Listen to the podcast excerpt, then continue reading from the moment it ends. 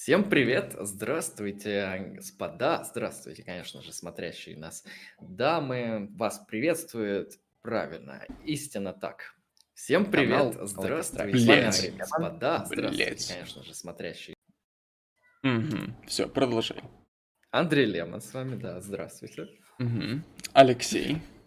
И сегодня у нас интересная тема. Сегодня у нас подкаст, такой так называемый тематический эфир. Сегодня, возможно, как вы увидели из названия, мы будем обсуждать великую, мощную, где-то осмысленную, где-то нет, э, философскую, историко-философскую проблему, дихотомию рационализма и эмпиризма. Мы рассмотрим ее исторически, посмотрим, какие аргументы есть у рационалистов, у эмпириков, что из этого следует, зачем оно вообще надо, кому это, блядь, надо вообще и так далее.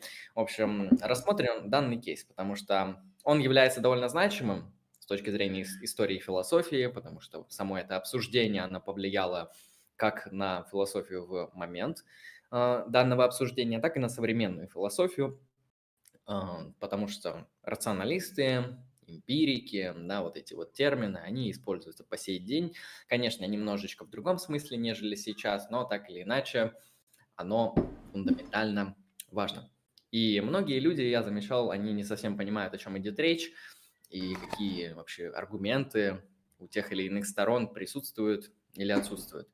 А, Чаще всего под э, рационализмом и эмпиризмом люди понимают два лагеря, а, континентальный и британский, да, в философии нового времени, хотя исторические корни можно найти раньше, об этом я скажу позже. А, Так или иначе, это спор о том, каков источник нашего знания о мире. Ну или просто, каков источник нашего знания. Ам, ну да, это вопрос эпистемологический, он очень тесно связан с э, эпистемологией, вообще, в принципе. Ам, и еще интересно, что он так или иначе связан с вопросом об универсалиях, которые, подкаст о которых у нас вот был некоторое время назад. Да, да, абсолютно верно, потому что кейс об универсалиях, он также имеет отношение напрямую к кейсу о том, откуда мы получаем знания и какого характера оно может быть. Ну, если сначала кратко охарактеризовать позиции двух лагерей, то можно сказать, что рационалисты, они считают, что знания можно получить априорно. То есть у нас есть какие-то априорные способности, механизмы, там что угодно. То есть априорное, напомню, это внеопытное, не эмпирическое. То есть мы можем иметь знания не эмпирически. В принципе, на этом тезис рационализма заканчивается. Дальше они обосновывают, какое знание мы можем иметь не эмпирически. То есть э, бывают очень радикальные рационалисты, например, Платон, который, в принципе, считает, что мы можем иметь только априорное знание, только априорное знание является по-настоящему знанием, потому что оно необходимое, оно не зависит от опыта, и в этом плане оно более достоверно с точки зрения Платона, о чем мы также дальше поговорим. То есть они могут быть радикальными, могут быть умеренными. То есть э, рационалисты некоторые утверждают, что всего лишь там, например, математика, она имеет доопытную природу, априорную природу, и мы можем изучать ее априорно. Э, Кто-то говорит, что вообще-то Бог, душа, этические объекты, ну, добро-зло, они тоже являются априорными, они являются теми объектами, которые мы познаем вне опыта. То есть мало того, что они утверждают и постулируют существование вышеперечисленных сущностей, так они еще и говорят, что мы их получаем не из опыта, а поэтому они на самом деле очень фундаментально значимы для нас. Так или иначе, рационалисты бывают и радикальные, и умеренные. Это если говорить про них. Да, ну, также и эмпирики. К примеру, некоторые эмпирики признают за математикой способность являться априорно. Ам, то есть, некоторые мыслители, они допускают вот двойственность позиции. А, эмпиризм, к примеру, в естествен- естественной науке, в повседневности, в быте, да, и рационализм, например, в математических науках. Что-то такое. Вот. Или в этике. Или в везде. этике. Вот. Но этика вопрос сложный, мы это тоже обсудим. Ам, я хотел дополнить по поводу по поводу эпистемологии, да, потому да. что м, вопрос основной, как бы, основная, основной вопрос, который стоит между эм, рационалистами и эмпириками, да, это о том, как возможны знания, да, но эпистемология это вот раздел философии, который а, изучает вообще, что такое знание и как они нам могут быть доступны, да, то есть это вопрос эпистемологический, как мы поняли. А, но также мне интересен вот онтологический статус знаний вообще, что, что, такое, что такое знание даже. И, возможно, в этом вопросе состоит и различие между эм, рационалистами и эмпириками, потому что э, даже, даже некоторые рационалисты считают, что, э, например, есть не врожденные знания, да, а врожденные просто понятия ума какие-то. Вот. Это если говорить, я так понимаю, о Канте, правда? Не только Декарт. Ну, и, Дек, и Декарт в том числе. Понятие Бога мы имеем врожденным. Вот. Um, основной смысл в том, что понятие это, грубо говоря, вот наш, наш способ вот с помощью нашего мышления сформулировать какие-то вот модели, да, концептуальные для какого-то описания, какие-то какие-то связующие модели с реальностью. Вот. А вопрос о знаниях, по-моему, Декарт как раз этим и, руко и руководствуется, это и разделяет. О том, что существует у человека врожденные знания о, ну, о мире, о внешнем мире, истинные знания. То есть знание, понимание о том, как на самом деле есть в реальности. А не просто как бы какое-то условное название, данное людьми какому-то явлению в природе. Я еще по поводу эпистемологии добавлю то, что вообще, да, нужно ввести в проблематику людей. То есть, ну а какого черта? Зачем этим людям спорить по поводу того, какой источник нашего знания? А, ну, дело в том, что вопросы эпистемологии, они носят довольно важный фундаментальный характер не только для философов, для них-то понятно, но и для людей даже в их обыденной жизни или в их, в их профессиональной жизни, особенно если эти люди занимаются какими-то теоретическими исследованиями. Ну, дело в том, что а, нужно понять, что такое знание. Это, опять же, вопрос эпистемологии, то есть какова природа знания, что есть знание, что, что имеется в виду, когда мы говорим «мы знаем». Типа я вот, например, знаю, что у меня в руках а, там, черные очки. А, что это значит? И так далее. Это вопрос эпистемологии. Второй кейс эпистемологии – это откуда мы можем получить знания, каков источник – наших знаний. Конечно, мы можем рандомно формулировать убеждения, да, и иногда они будут истинными, например, да, иногда они будут ложными, но лучше, конечно, иметь какой-то определенный методологический аппарат, чтобы более точно работать а, с ним и достигать успехов в нахождении истинных знаний и в определении ложных знаний. А, так или иначе, опять же, встает вопрос об источнике наших знаний, то есть Первый, что такое знание? Второй, источник наших знаний. И третий вопрос тоже довольно интересный, каковы пределы наших знаний, а где заканчиваются наши познавательные способности.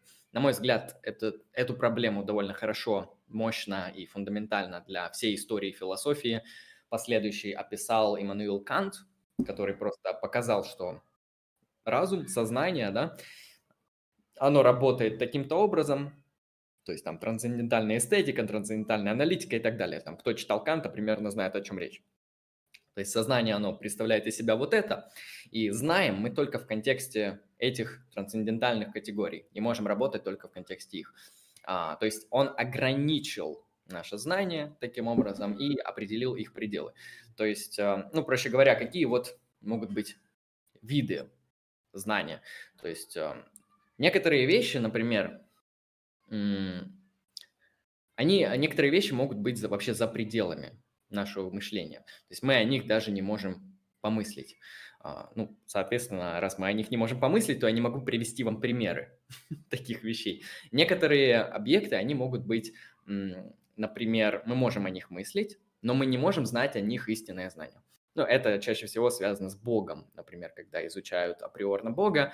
То есть как, так или иначе, как-то люди про Бога что-то знают, а, но большинство богословов, особенно апофатических, могут сказать, что мы знаем про Бога, но мы не можем сказать про него ни одно истинное утверждение.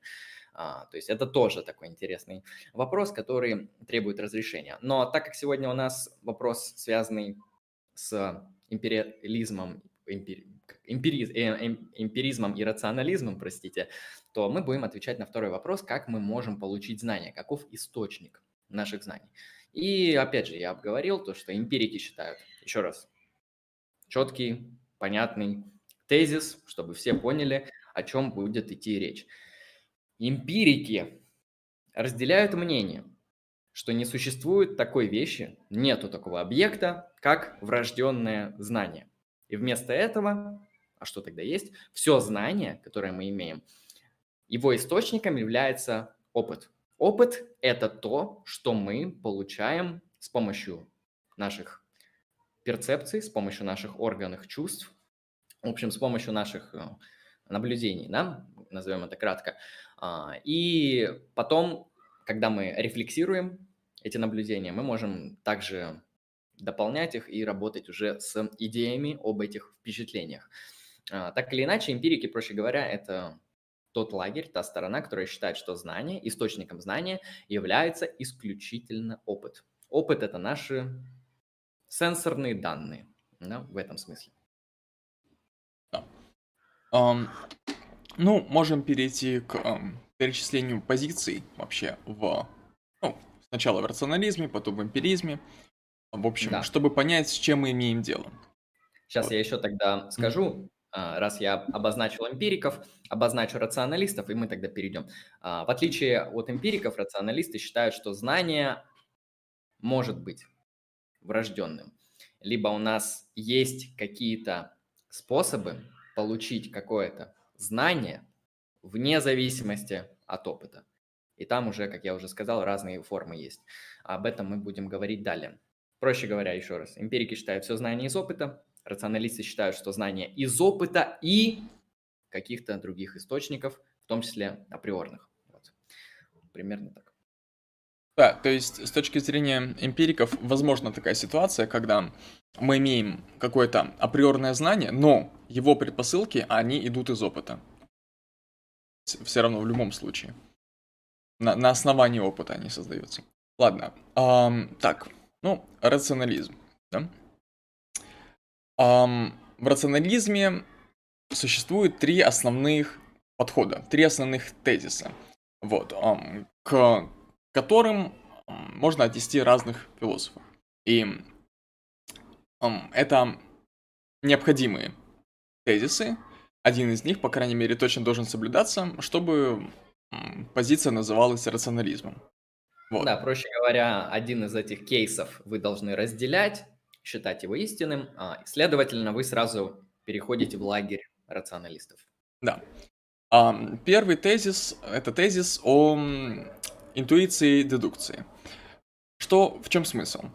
Смысл в том, что предпосылками любого знания является интуиция. То есть интуитивное понимание, интуитивные знания, которые даются нам непосредственно.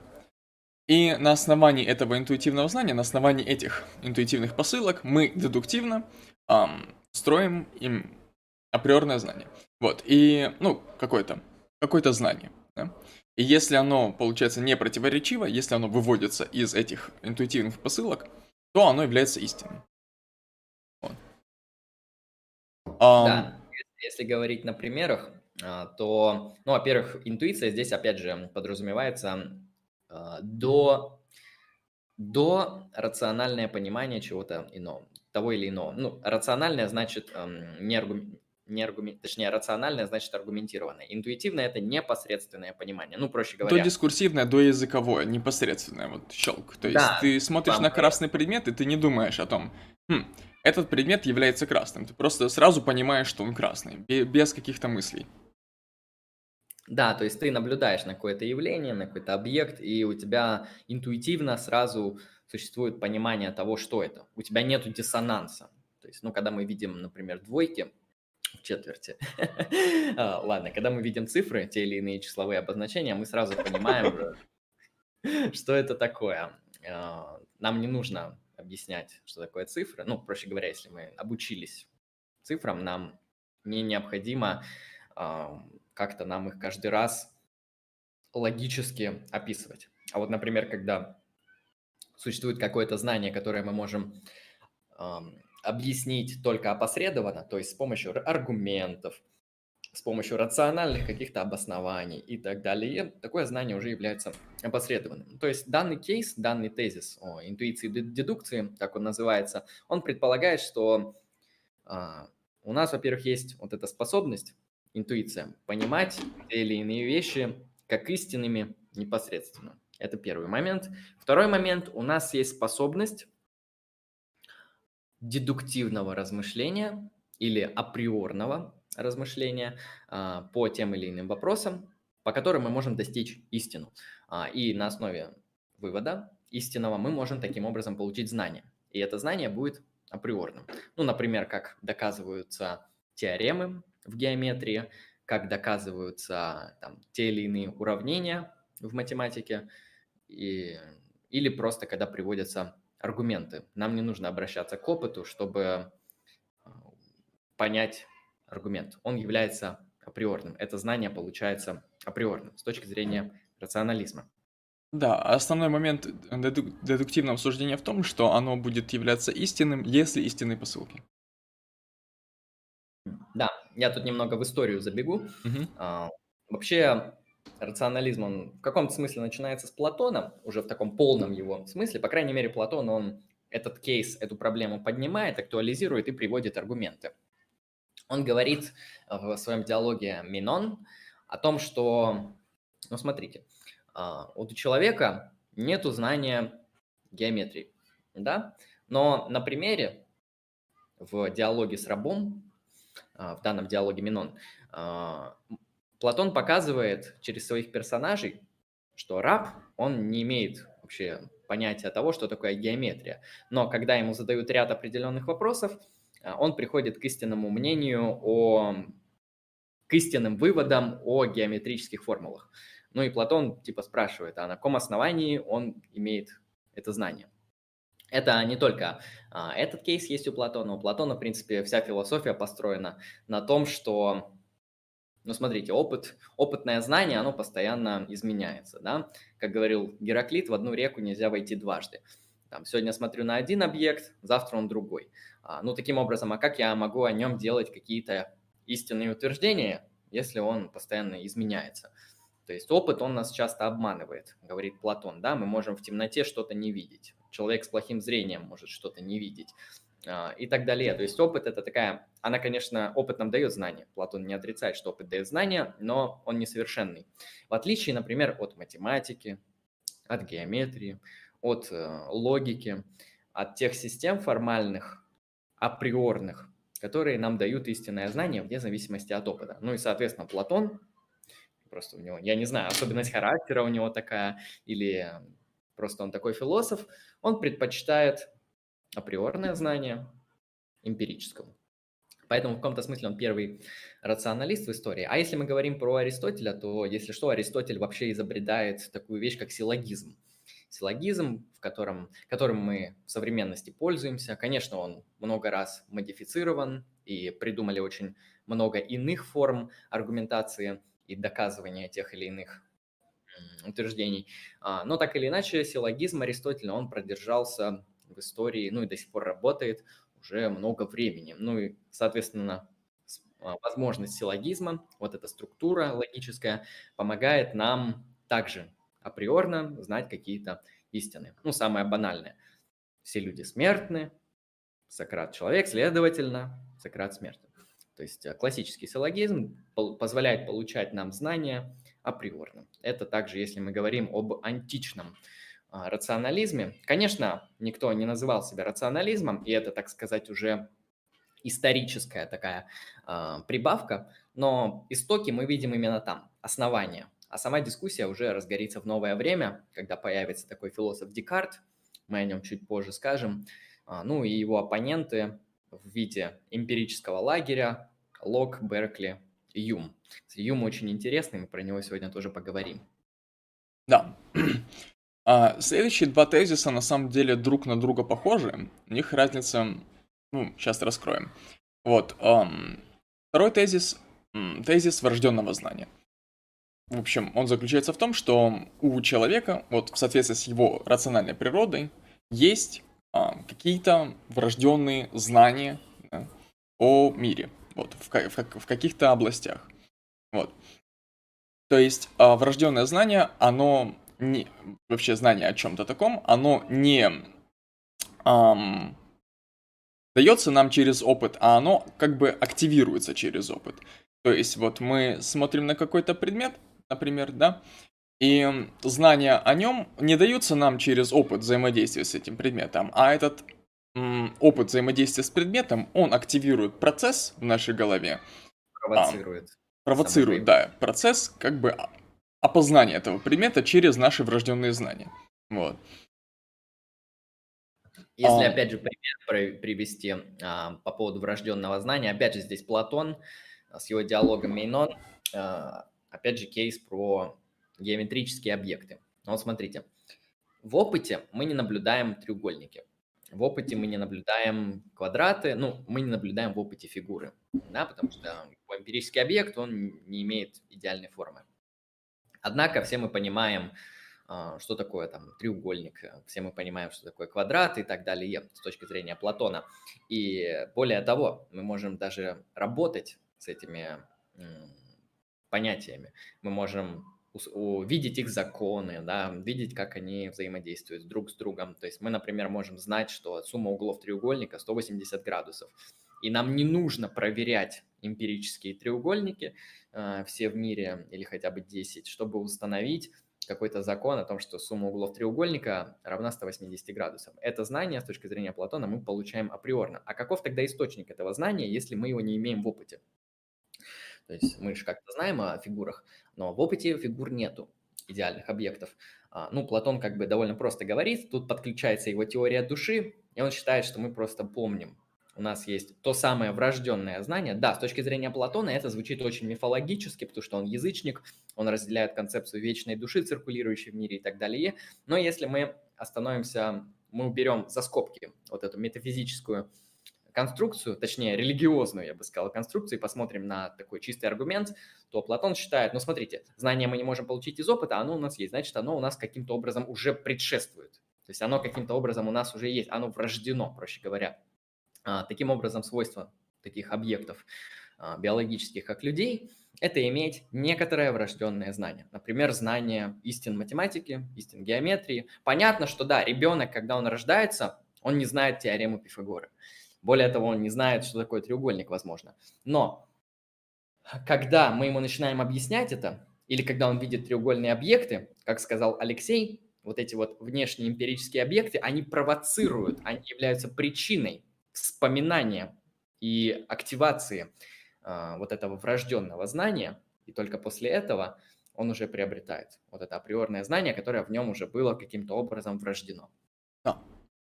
Хорошо. И третий тезис, как я уже сказал, он схож с предыдущим, это тезис о врожденном, врожденном понятии, врожденной концепции. О том, что у человека есть не врожденные знания, да, а, врожден, а некоторые врожденные концепции. То есть понятия. Um, в чем различие между знанием и концепцией? Я уже попытался это объяснить, но я расскажу еще раз. Знание, ну вот, к примеру, с треугольником.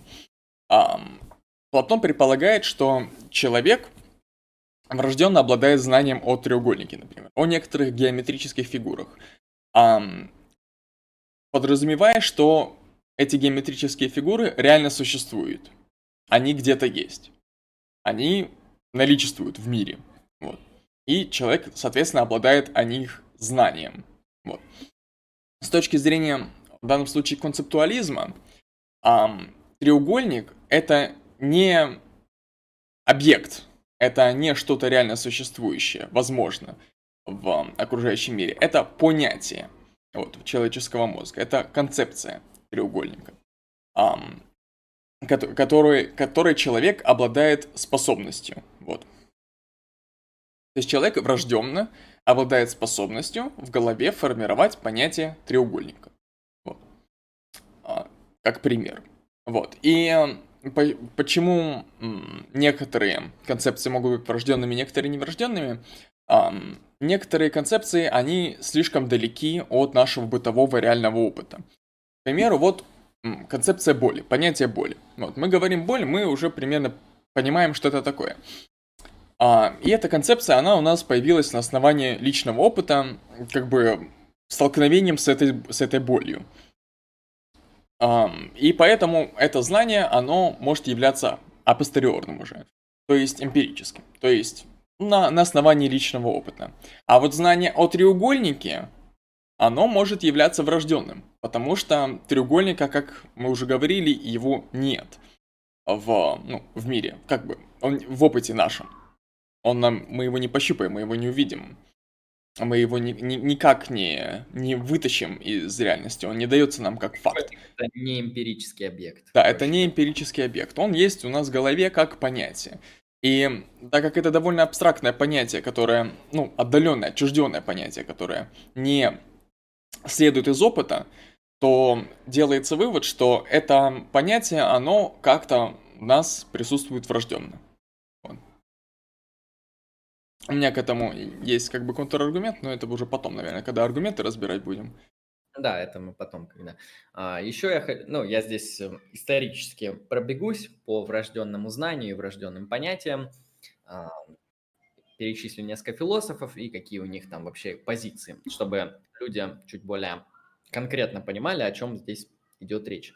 Но если мы берем врожденное знание, ну, во-первых, конечно же, как я описал уже, это Платон с его математическими объектами, проще говоря, идеями, а, с общими понятиями тоже. Платон считает, что общие понятия мы как бы уже знаем заранее, это врожденное в нас знание, потому что общих понятий в природе не существует. А, смотрите наш подкаст по универсале, мы там эту тему раскрыли. А, какие еще есть философы, которые защищают позицию того, что существует то или иное врожденное знание? Ну, так или иначе, есть современный интересный лингвист.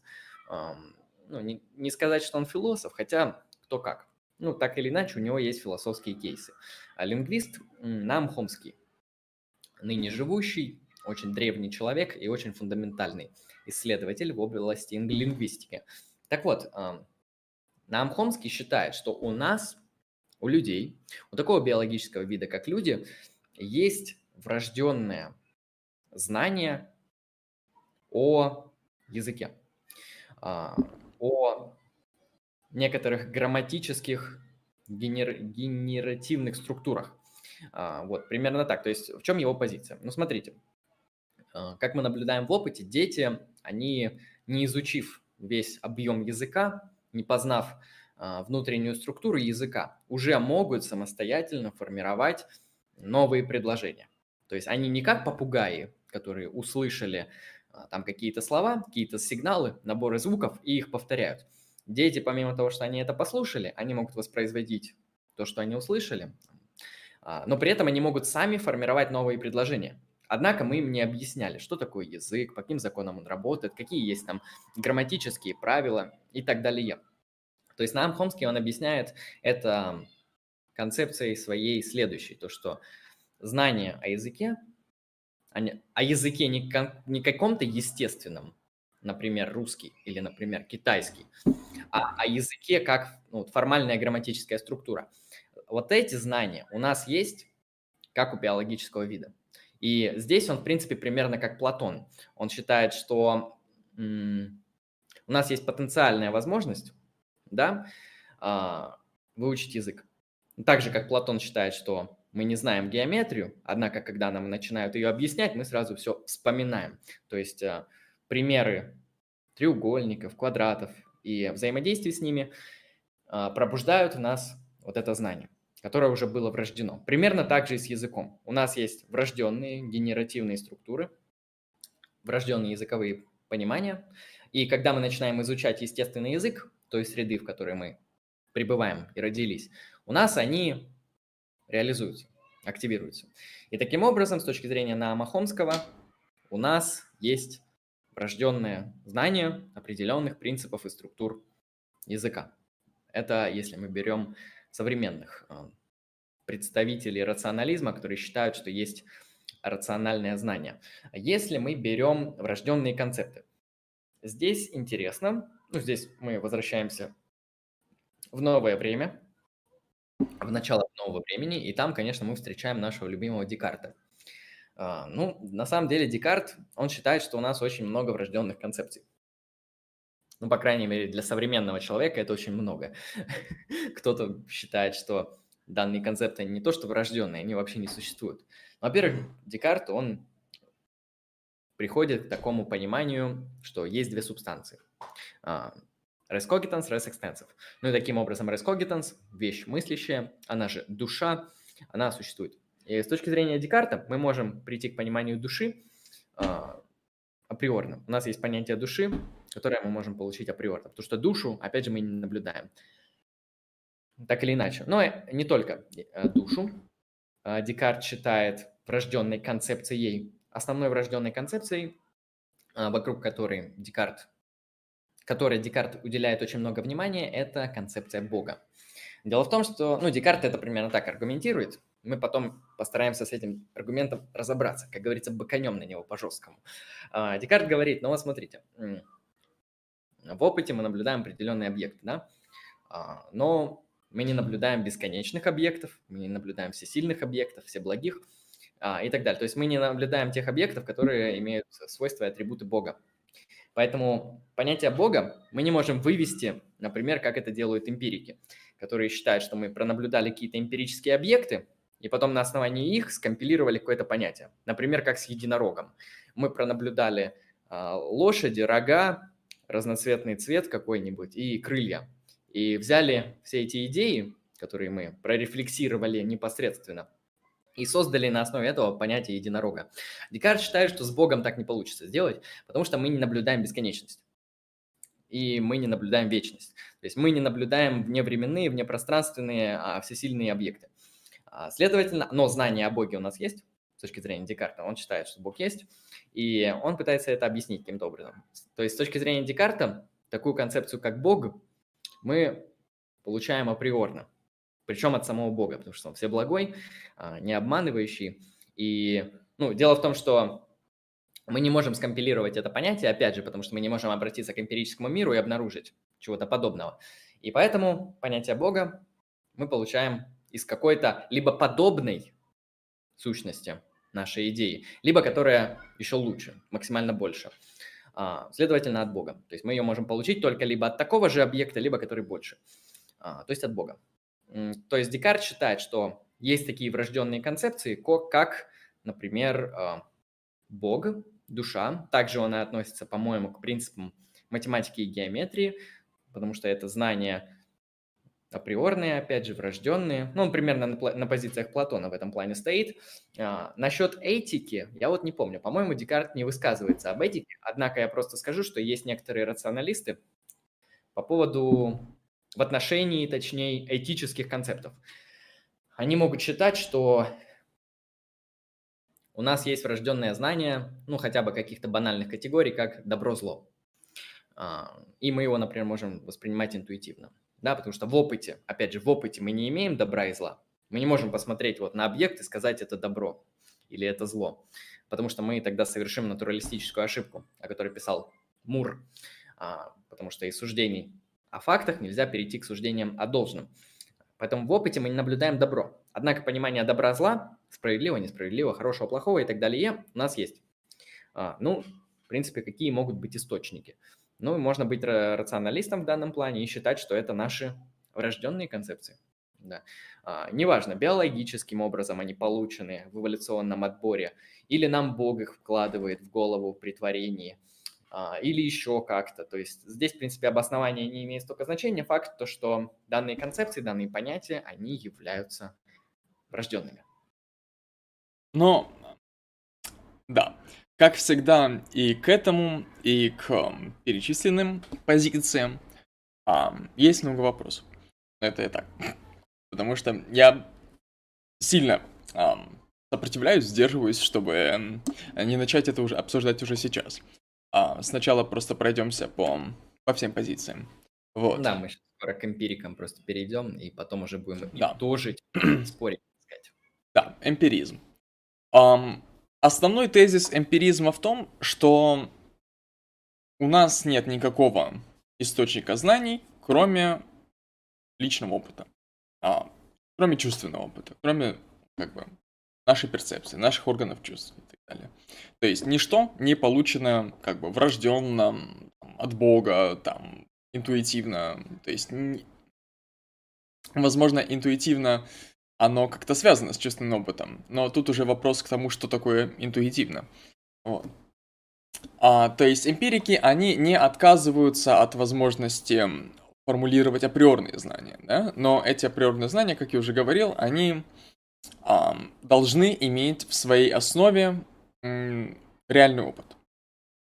Чувственный опыт, то есть они должны... О, так, а, подожди, пришел донат.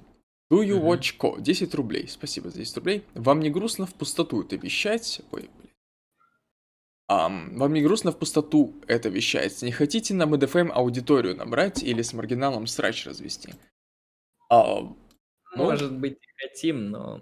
Когда-нибудь возможно. Над этим подумаем, да, над этим да. подумаем. А вообще приглашайте людей, да. Так или иначе, все будет в записи. Да, да. Спасибо за 10 рублей. Вот. Хорошо.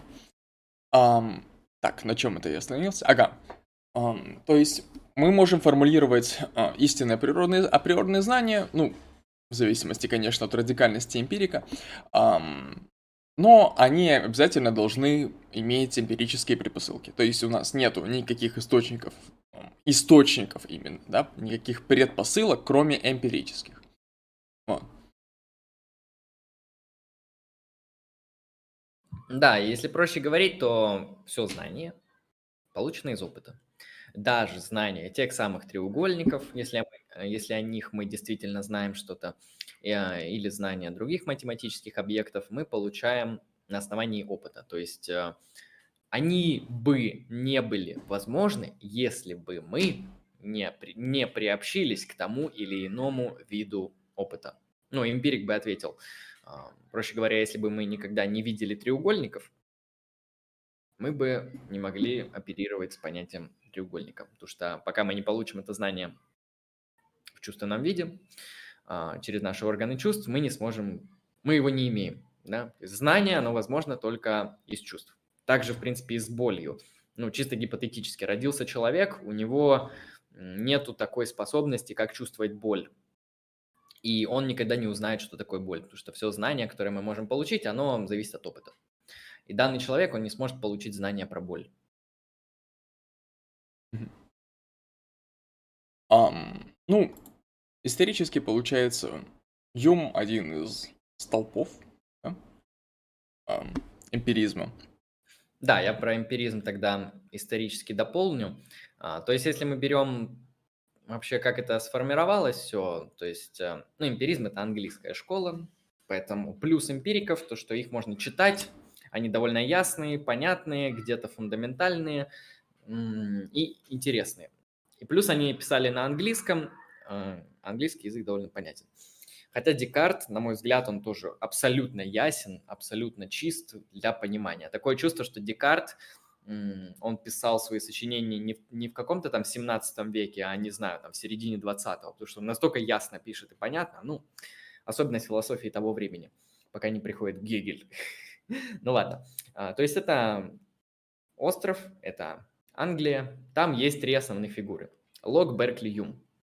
Юм – это, так сказать, самый последовательный, самый радикальный, доводящий просто до конца все посылки все исследования, а, всю аргументацию эмпиризмом.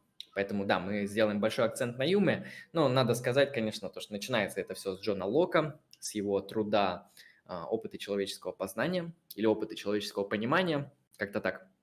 Вот, а, Юм, Юм дальше все это развивать будет с Беркли, но так или иначе Лок, он формирует вообще основной кейс, мы, наверное, чуть-чуть раскроем сегодня философию Юма в том числе, о том, что знание – это то, что мы получаем из впечатлений, то есть из органов чувств, а на основании полученных впечатлений мы можем формировать идеи. Проще говоря, когда мы рефлексируем по поводу того или иного знания, мы получаем идею. Ну вот, например, посмотрел на вот этот объект, физически, да, это кружечка. Вот, я на нее посмотрел, получил знания через органы чувства, там, зрение, все дела, осязание, я узнал, что она твердая, и потом я ее убрал. У меня сейчас ее нету в опыте. И тогда я ж о ней как-то теперь знаю. А у меня есть идея кружки. У меня появилась идея кружки а, на основании того, что я видел эту кружку. Я с ней взаимодействовал. И примерно вся эмпирическая линия, она отстаивает этот основной тезис так или иначе. Они дополняют друг друга по таким очень практически незначимым и независящим мелочам. Хорошо. В целом, с основными позициями, с основными концептами эм, лагеря рационалистов и лагеря, лагеря эмпиристов мы разобрались. Вот. Теперь начинается самая интересная часть. Это часть аргументативная. Вот. Um, какие у нас есть um, аргументы вообще туда или сюда? Вот. Для начала можно сказать, что um, будучи реалистом, как бы полноценным последовательным реалистом, а, вот, um, нужно считать, что хотя бы некоторые знания как бы о истинной как бы природе мира, да, они um, должны быть известны нам априорно, то есть э, до опыта до суждений. То есть эм, некоторые знания должны быть либо врожденными, либо исходящими из интуиции. Эм, в общем, что-то такое. То есть э, происходить до опыта. Вот. Чем э, один из один, одна из позиций. Вот есть, есть такое явление, как метафизика. Метафизикой занимались и занимаются многие видные деятели. Вот. в, на протяжении всей истории философии метафизика — это одна из а, основных вообще а, тем философии. Это одно из основных, один из основных разделов философии. Но сама возможность метафизики, возможность вообще как бы разговор о метафизике, упирается в как раз этот вопрос являются ли нам знания априорно или апостериорно. Вот, точнее, могут являться ли нам знания априорно.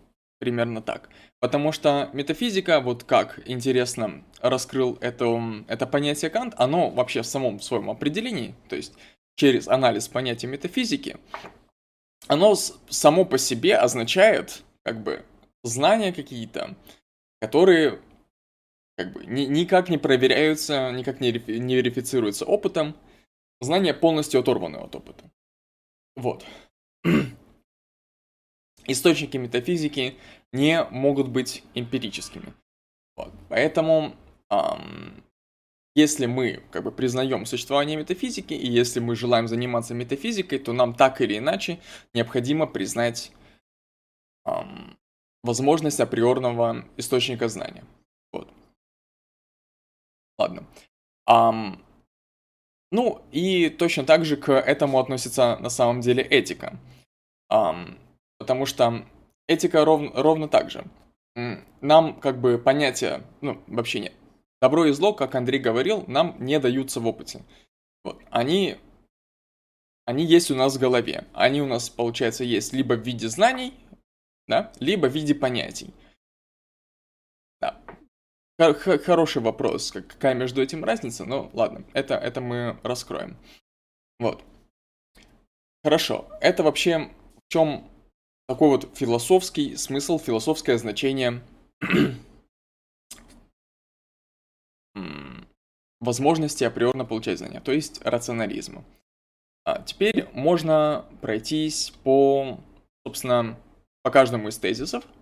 Вот, рационализма и эмпиризма соответственно, и разобрать аргументы туда-сюда. Вот. Да, я сейчас вставлю тогда пару слов. А, да, еще раз, чтобы люди уже точно поняли, потому что я заметил такую особенность, когда несколько раз повторяешь плюс-минус разными семантическими конструкциями одно и то же, люди так лучше запоминают. Хорошо, еще раз подытожим. Рационалисты. Сейчас мы будем спорить с рационалистами. Мы увидим их кейсы и постараемся их оспорить, как я понимаю. А, Рационалисты – это такие люди в философии, которые разделяют мнение, что есть, например, врожденное знание. Они отличаются тем, что от эмпириков, тем, что у нас есть определенные объекты, которые являются нашим врожденным знанием. По, по порядку. Платон считает, что у нас есть врожденное знание идей да, и математических объектов и так далее, а также моральных объектов. Там красота, там добродетель, благочестие, справедливость, добро, зло. То есть Платон, он такой гиперреалист и гиперрационалист. Радикал, проще говоря. А, Декарт, он считает, что идея Бога, или, как он ее проясняет более абстрактными терминами, идея совершенства, бесконечности и знания об этом, они являются врожденными, потому что мы их не получаем из опыта. Лейбниц, например, тоже представитель рационализма, он считает, что, например, логика, логические принципы, а, они тоже а, могут быть врожденными, потому что мы можем различать, мы можем понимать, какие утверждения являются истинными, ложными и так далее, или противоречивыми. То есть а, Лейбниц считает, что логика, она является врожденным знанием. Наам Хомский считает, что язык, языковые правила, способность к языку, она является врожденная способность к языку здесь тоже считается концептом или знанием. Вот, и что, можем тогда начинать проходиться по этому. Хорошо. Um, ну вот тезис um, об интуиции дедукции. Да, я напомню uh, тезис о том, что источники, то есть предпосылки какого-то знания, они являются нам через интуити- интуицию, то есть через интуитивное понимание. Вот. Um, какие, ну, то выражается пользу данного аргумента. Ну, Декарт, например, да? Um, Декарт утверждает, что знание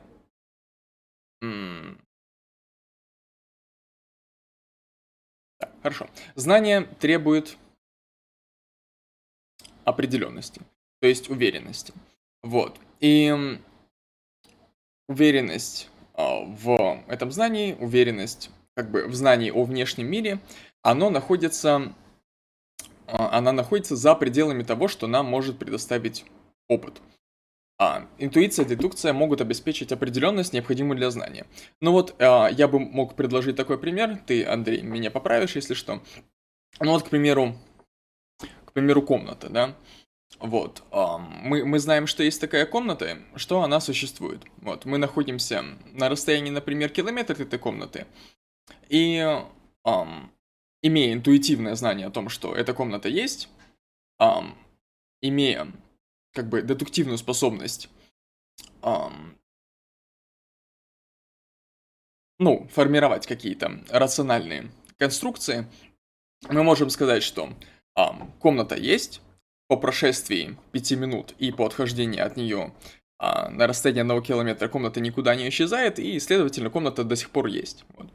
То есть, эм, Зна... Знание о том, что комната есть, даже если мы ее не видим как бы глазами, оно нам э, дано, получается, дедуктивно.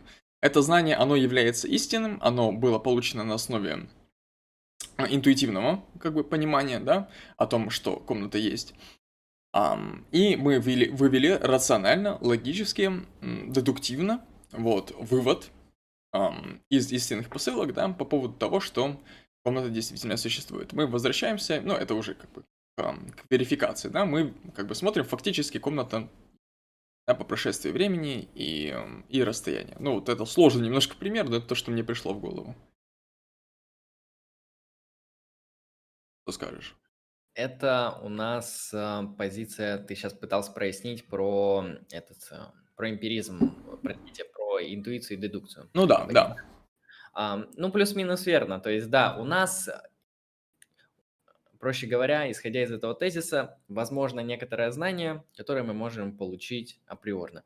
То есть, э, да, сейчас ты, например, сидишь в комнате, у тебя есть непосредственное, причем эмпирическое, через органы чувств, ты понимаешь, что, ну, эта комната существует, да, там существует определенным образом, в ней там стоят объекты, там располагается свет и так далее. У тебя есть эм, сенсуальные перцепции по поводу своей комнаты. Потом, например, ты из нее ушел, да, и ты ее больше не наблюдаешь. А, вопрос, а какие основания у тебя считать, что она как бы не перестала существовать? Ты что, ее не наблюдаешь, да? У тебя ее нет в твоей перцепции. Ну, или, или другой пример. Вот монета, да? А, интуитивно понятно, что монета круглая, да? А, на основании этой интуитивной посылки мы делаем дедуктивное суждение о том, что монеты круглые. Вот. И нам дается априорное знание о том, что монета круглая. Мы, а, то есть априорно, это уже знаем. Да? Монета концептуально круглая. И каждый раз, а, встречая новую монету, мы, имея заранее знание о том, что она круглая, мы каждый раз заново заново убеждаемся в том, что она круглая. Круглая, да. Или можно еще более банальный пример, который, ну вот прям совсем уже э, априорный. Если монеты, нам нужно хотя бы посмотреть, какие бывают монеты, ведь есть квадратные монеты. А, ну, предположим, мы там в, то, в той стране, где только круглые монеты. Это так. Действительно, мы получили априорное знание о всех монетах в этой стране. А, но можно более банальный пример взять. А, холостяк – это не женатый мужчина. Вот, нам вообще не нужно обращаться к опыту, чтобы проверить, а правда ли холостяк – это не женатый мужчина. То есть, а, нужно ли нам проверять это знание эмпирически. Вот, например, знание о том, что вот эта компьютерная мышь серебряного либо серого цвета, нам нужно это проверять эмпирически. Нужно посмотреть хотя бы, чтобы дать такое утверждение. И оно будет либо истинным, либо ложным. Да, если я сейчас говорю, мышь розовая, хоп, посмотрел, нет, не розовая, все, ложное утверждение. А, если мы говорим, что холостяк не женатый мужчина, нам, в принципе, не надо проверять каждого холостяка, там, собирать статистику, типа, здравствуйте, вы холостяк? Да. А правда, что вы еще и не женатый мужчина? И на основании этой статистики потом делать какие-то данные. То есть нам вообще не нужно обращаться к эмпирике, чтобы это понимать. И так с многими знаниями. Ну, например, а, дважды два – это четыре. Надо ли нам каждый раз, ну или 2 плюс 2 – это 4, надо ли нам каждый раз складывать объекты? Чтобы проверить, блин, а правда 2 плюс 2 – 4 и так далее. То есть эм, этот кейс предполагает, что есть определенные возможности получить априорное знание, которое не зависит от опыта. Да. Хорошо. Вот. Но что можно сказать вообще по этому поводу? Можно приебаться, как бы должно, а, докопаться до того, что называется интуитивной предпосылкой, то есть об источнике этих знаний, то есть об интуиции. Да? А, во-первых, что такое интуитивные знания, ну это чуть позже. А во-вторых, эм, явля... ну, могут ли, эм, точнее, должны ли являться интуитив... интуи... интуитивные знания всегда истинными? То есть являются ли интуитивные посылки истинными? Вот, к примеру, Декарт, насколько я помню, он стоит на позиции, что интуитивные знания всегда истинные, интуитивные посылки, они всегда истинные. Потому что они обеспечиваются Богом. Ладно. вот. Ну, там не совсем так. Ну, на самом деле, там сам вопрос у Декарта не ставится. Он где-то описывает о том, а, как, например, мы можем знать что-то о математических объектах, о том, что там число 3 простое, например, а, мы это можем знать интуитивно. А, да, ну так или иначе. Ну, в принципе, да, можно там подвязать его Хорошо. аргументацию из э, медитации по поводу того, что, ну, если меня обманывает злой демон, значит, я не могу сделать ни одно истинное утверждение. Но у меня есть идея Бога, а Бог-то все благой, значит, этот злой демон не существует. Вот, поэтому я могу делать истинное утверждение, и моя интуиция, да, рациональное, непосредственное понимание некоторых вещей, э, она в каком-то смысле, да, Хотя я не помню, чтобы он говорил, что она зиждется на Боге. Ну, так или иначе, он Хорошо. говорит, что она есть. Что она Хорошо. Есть. Вот. Um, теперь, ну вот пример. Об интуитивном понимании. Um, к примеру, мы видим, ну, это мой, мой любимый пример, который я уже приводил. Вот мы видим, как, например, мы пользуемся пекой, да, и, ну, компьютером персональным. И вот, предположим, компьютером персональным пользуется человек, который, ну, на, и его воспринимает и пользуется на уровне такого ламера, простого обывателя, который не лезет вообще в, эм, ну, в основу техническую этого устройства. И вот у него есть программа какая-нибудь, например, блокнот. И он видит, что эм, иконка у этого блокнота ну, синего цвета. Ему дается интуитивное знание о том, что иконка этого блокнота синего цвета. А, интуитивное знание дается? Дается. А, иконка, ну, факт проверяется, но эмпирически. То есть он смотрит а, на иконку, видит, да, реально синяя. Но, но, если мы сосредоточенным сознанием а, проникнем в как бы внутренний мир экрана компа- компьютера, мы обнаружим, что он состоит из ряда пикселей. Да? Красного, голубого и зеленого. Вот, ладно, на, например, там иконка блокнота не синяя, а вот, к примеру, желтая. Вот, так, так, так лучше будет. Вот, желтая иконка блокнота. Um, желтого цвета вот в этих пикселях нет. Это просто... М- этот просто тот эффект, который эм, складывается на основании многочисленных, многочисленной совокупности этих пикселей, эм, которые, будучи нам незаметны сами по себе, вот, в, свой, в своем элементарном виде, да, на расстоянии вместе, эм, имея разную яркость разного, разного как бы, компонента диода пикселя, нам дают вот такое явление, они нам являются как, как нечто желтое. Вот. То есть это некоторая иллюзия. Иллюзия о том, что эта иконка является желтой. Обман некоторые восприятия. Но интуитивно, интуитивно, человек, который вообще об этом ничего не знает, для него эта иконка, она все равно желтая. Это вопрос к эм, истинности интуитивных суждений, интуитивных пониманий, интуитивных знаний. Вот. Я сейчас хочу прокомментировать твой кейс, угу. потому что э, это серьезная проблема и не новая проблема. Это проблема существования сущностей. Тавтологично звучит, проще говоря, есть ли сущности. А сущности – это, если перевести на нормальный язык, объекты. Вот, вещи существуют, такой вопрос. А, и первый философ, по-моему, который поставил по-настоящему под сомнение существование чуть ли не всех сущностей, это Дэвид Юм, о котором мы, кстати, хотим начать разговор, я думаю, потом. А, что сейчас проделал Алексей?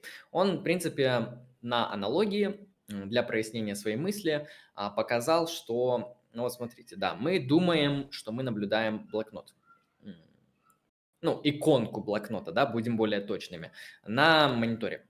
Однако, если мы приглядимся, то никакого блокнота нету, и даже иконки блокнота нету, а есть набор пикселей. А, набор даже, можно сказать, радикально, есть набор нулей и единиц, набор информации. А, а блокнота нету. То есть блокнот – это некоторая иллюзия, которая создается на фоне этого. А, в принципе, в принципе, а, тут нужно прояснить твою позицию. Достаточно ли ты, ну, например, ну, ты просто поднял вопрос о том, что сущности иллюзорны. Достаточно ты радикален, чтобы говорить, что, например, все сущности – это что-то несуществующее, а есть только вот какие-то элементарные штуки, например, как нули и единицы, если мы берем компьютер. Например. Um, я, я хочу сказать, что вопрос о сущностях, ну, я могу сказать, что сущности нет, потому что... Сейчас проясню. Могу ли я сказать о том, что есть только какие-то элементарные единицы? Не могу. Это вне моего как бы, разумения. Вот. Моя позиция заключается в том, что все объекты, которые мы видим, сущности, которые мы воспринимаем как сущности. Например, вот расческа или вот сигарета. Это наши понятия. Вот. Это, это в общем, языковая привычка, если говорить по-другому. Uh-huh. Um, ну, ты тут концептуалист. То есть ты, да. ты просто считаешь, что люди, они определенному набору атомов, да, назовем это так, а, а, определенному набору опыта, они дают имена. Да. Um, Фонем. И да, потом да. на основании этого с ними работают. Ну вот, ну, к примеру, да. вот подожди, вот к примеру. Да. Хотим мы эм, сказать... Это вопрос, кстати, эм, об истинности. А, да. Это м, один из основных вопросов, которые я задал. Я его сейчас быстренько введу и продолжим. Вот. Um, концептуалисты подразумевают, что существуют некоторые знания. Возможно, да? То есть те концептуалисты, которые говорят о знаниях, а не о концепциях. Знания о реальности. Что такое знание? Знание, вот, вот, что такое знание тогда? Это, это, это серьезный вопрос, это один из самых главных вопросов вообще во всей этой теме. То есть поэтому я ввел о, в самом начале эпистемологию, потому что, э, на мой взгляд, эта тема с эпистемологией связана неразрывно. Она, в общем, на ней зиждется. Вот. А, чтобы понять вообще, а, можем ли мы получать знания или не можем мы получать знания априорно, они получаются эмпирически или априорно, или врожденно, нам нужно вообще для начала понять, что такое знание, и если они вообще. Вот. Хорошо. Что такое знание? Знание, вот, ну, для начала подойдем интуитивно. Интуитивно знание, как бы, это, ну, какое-то убеждение, как бы, о том, что есть. Вот. Ну, вот, я знаю, что на столе стоит, вот, хрень какая-то, сигарета, лежит. Или, например, я знаю, что кошка лежит на диване. Вот, это знание. А если разобрать это концептуально, ну, можно сказать, к примеру, знание — это истинное обоснованное убеждение, да? Есть Justified uh, true belief, да, это позиция Платона, то, что knowledge или знание – это верование, верование наше, убеждение наше, которое является истинным и обоснованным. Вот, истинным и обоснованным. К обоснованности можно будет потом вернуться, но вот насчет истинности. Вопрос. Что такое, исти... что такое истинность вообще этого знания? Как мы понимаем, что это знание истина, да? Um, вот, предположим, мы говорим, кошка лежит на диване, да? Например, диван за моей спиной, я эту кошку не вижу, но у меня есть кошка, вот, да, допустим. Эм, я говорю, кошка лежит на диване. А, я оборачиваюсь, смотрю на диван, кошка действительно лежит на диване. Значит, это утверждение истины, да, потому что оно верифицировано как бы фактом. Вот. Правильно? Вот. Хорошо. Да. Что... Оно эм, проверено фактом, верно. Да, да. Оно соответствует фактам. Но вот с... теперь вернемся к моей позиции по поводу универсалей, вообще по поводу истинности. Да? А, есть ли кошка? Существует ли кошка? Да? Вообще в реальном мире. А что вообще с моей, с моей точки зрения предстает, когда мы говорим «кошка лежит на диване» или когда мы пытаемся убедиться в этом? Мы смотрим на диван, вот. Мы смотрим на, точнее, да, мы обращаем туда свой взор нам предстает как бы картинка. Вот. Эта картинка, она интуитивно нами делится на объекты. То есть мы что-то воспринимаем как нечто цельное. А, предположим, диван. Диван. А, разберем понятие диван. А, есть ли такая сущность, как диван? Я не знаю.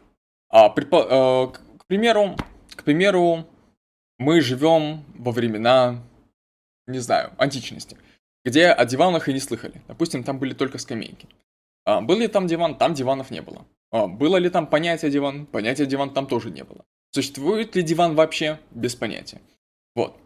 А, но тем не менее, мы сейчас как бы диван наблюдаем, мы называем его диван и понимаем, что есть такой объект диван. Ну, как бы думаем, что понимаем. Ага. И что с моей точки зрения произошло? Вот, мы в процессе эм, воспитания, взросления, э, мы пользуемся языком. Вот мы взрослеем, и вот мы как бы возрасте от одного года, ну, где-то там, когда начинает формироваться речь, вот, нам родители говорят, показывают, это диван. Мы такие, диван, окей. То есть мы видим ему некоторую форму, как бы границы, щупаем его, можем его даже подвинуть или посмотреть, как он двигает, как его двигают родители. И они всегда в языке называют этот, это как бы целостное, а, с нашей точки зрения, а, сущность, существо, да, диваном.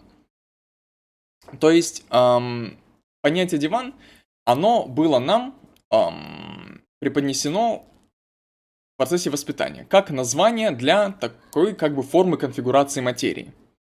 Вот. Мы привыкли такую конфигурацию материи, такой, такой вариант конфигурации материи называть диваном. Вот. А так сформировалось наше понятие. Понятие диван. Вот. Ну, на основании, получается, привычки и на основании чувственного опыта. То есть, в данном случае у меня позиция а, ближе к эмпирической. Дальше, кошка. С кошкой то же самое. Да? А, тоже там мы ходили гулять здесь, там мама говорит, вот смотри, кошка. Ты такой, о, кошка, замечательно. Вот такая хрень с усиками, черная там, или рыжая, или ну, вот с четырьмя лапами, прыгающая, мяукающая. Ну, ты, ты, короче, сложил в голове все эти впечатления, и у тебя сформировалось понятие кошка. Замечательно, прекрасно. Теперь лежит. Окей, тут уже сложнее. Лежит. Лежать это какое-то действие, это что-то, ну, это не какой-то объект лежать, правильно? Это вот что-то сложнее, определенно. Это свойство, это не, вот. не сущность. Это особенность объекта. Да, да. Это, например, как э, под, очки черные. Под, да, да, да, да, да. Вот, я, я продолжаю. Вот. Ну и здесь точно так же. С самого детства тебе мать говорит там ляг, или встань, или о, я прилягу, о, смотри, бомж лежит под канавой, о, смотри, кошка лежит на лавочке. Вот, и у тебя как бы сформировалась такая привычка. Вот ты видишь какой-то живой объект, да, который может стоять или сидеть, ну, который имеет как бы конечности, а, на которые он опирается, вот его как бы основная основное тело, да, а, и если он эти конечности складывает и вот своим как бы телом пролонгированным, ну, в смысле, удлиненным, соприкасается с такой же длинной поверхностью, или, может быть, чуть короче, чуть длиннее, то это тебе привычно называть это словом «лежать». То есть у тебя появилось понятие «лежать». Вот почему мы говорим «я поставил кружку, но я положил сигарету на стол, да, потому что сигарета, она длинная, она так не стоит, она лежит, вот. Кружка точно так же, она не, вот так вот она будет лежать, да, но кто, кто, блядь, ложит, извините, пожалуйста, эм, кружку, блядь, на стол? Все кружку на стол кладут. То есть это наша, эм, во-первых, языковая практика, во-вторых, наша, как бы, практика реальная. Вот. А, Можно я один эмпирический просто вопрос для шутки тут приветствую? Угу. Потому что ты сейчас интересно рассказал про сигарету и кружку, то что лежать это примерно, ну, когда продолговатый объект находится в горизонтальной плоскости, вот. А почему мы говорим, э, машина стоит, например, грузовик длинный такой, сука, и он стоит, он не лежит. Ну, можешь не отвечать. У машины и у грузовика есть конечности, колеса. Ага. Лапки, ну хорошо. Да, а вот если э, грузовик был на боку, например, если он повер... перевернулся, да, на бочину, или машина перевернулась, то мы уже говорим лежит, согласись. Вот. Ну да, есть такое. Перевернулась тачка, она лежит. Вот, мы возвращаемся к ебаной кошке. Вот. Мы обращаем свой взор на чертов диван. И вот перед нами встают какие-то объекты, которые мы интуитивно очерчиваем как целостные, эм, которые мы интуитивно воспринимаем как объекты, да, это, знаете как, эм, вот в каком-нибудь фоторедакторе можно выделить границы, они сами подстроятся. Вот границы каких-то вот объектов на картинке, это, это оно и есть. То есть мы с какой-то картинки вычленяем какие-то объекты в связи с нашим, как бы, с нашей особенностью мышления. И вот, нам предстают такие объекты, такие концепции. Нам предстает концепция дивана, да, он есть, он наличествует, он нам дан. Нам дается концепция кошки, да, она тоже есть в нашей области зрения. А значит, кошка есть и диван есть. Можно идти дальше. Лежит. Ам. Мы видим, что кошка, она согнула конечности и располагается на поверхности дивана. Вот. И у нас в голове щелкает, и мы говорим, кошка лежит. И что в таком случае, что в таком случае является эм, истиной, да? Кошка лежит на диване. Как мы поймем, что, ну, что, что в нашей голове произошло, когда мы увидели это? Эм, мы увидели, что к, а, в данном случае концепции удоб, для удобства ради а, можно разделить на два класса, на субъект и на предикат. Предикат. Вот. есть, то есть, концепты субъекта, концепты предиката. К примеру, концепция понятия сигареты и концепция понятия стоит, лежит, эм, горит, понятно, красное, белое и так далее. Вот. То есть какое-то свойство. Вот. И мы видим, что эм, кошка находится именно в том положении, которое мы привыкли называть лежит. Это так. Теперь мое определение слова истины, да? Которое я заебался выводить. Ладно, в общем. Эм, истина, да? Это интуитивное понимание да, того, что какому-то субъекту соответствует как, какой-то предикат. Вот. Это то, что мы воспринимаем как истину. Вот. Um, такое мне пришло в голову. так, а к чему-то я? К чему это? Что-то я к чему-то это вел. Я начал с э, рассказа про эпистемологию, про знания и начал а, про истину. Вот, про да. Um, и как, как мы понимаем, вот все, все, что нам явилось как кошка лежит на диване, все это есть просто набор концепций, набор субъектов и предикатов, как-то друг к другу относящихся. Вот если они друг, друг с другом соотносятся устойчиво, да, мы это наблюдаем в реальности, мы это называем истиной, да, и таким образом мы проверифицировали утверждение «кошка лежит на диване». Мы доказали его истинность через наблюдение и отношение концепций вот в нашей голове. Um, и, но мы из, чисто терминологически и вообще м, семантически мы не получили знания о мире. Мы получили знания в рамках наших концепций. То есть, а, как говорит Юм, да, чувственный опыт, он является источником идей. Идей, иначе говоря, концепций. Вот. Чувственный опыт, он стал источником кошки, лежит и дивана. Вот. И мы уже дедуктивно э, рационально можем с этими идеями взаимодействовать. Мы можем выстраивать между ними отношения. Вот, между этими идеями. А, и вот мы выстроили такое отношение, кошка лежит на диване, используя вот эти три концепции. А, но вне наших концепций, вне наших понятий, вне нашего представления – а, ни кошки, ни дивана, ничего не существует, потому что это названия, которые были как бы нами даны, нам даны, у нас сформированы в голове. Вот. Поэтому эм, тут я бы сказал так. Человек обладает способностью формулировать понятия, формировать понятия. Вот. Это, это даже можно проверифицировать. Даже абстрактные понятия. То есть, я не знаю, вот Придумай какое-нибудь э, какое животное на основании, не знаю, тигра и гусеницы. И вот у тебя в голове вот что-то там щелкнет, что-то соберется, и ты как, какую-нибудь ебанашку ты придумаешь, и ты даже можешь ее нарисовать.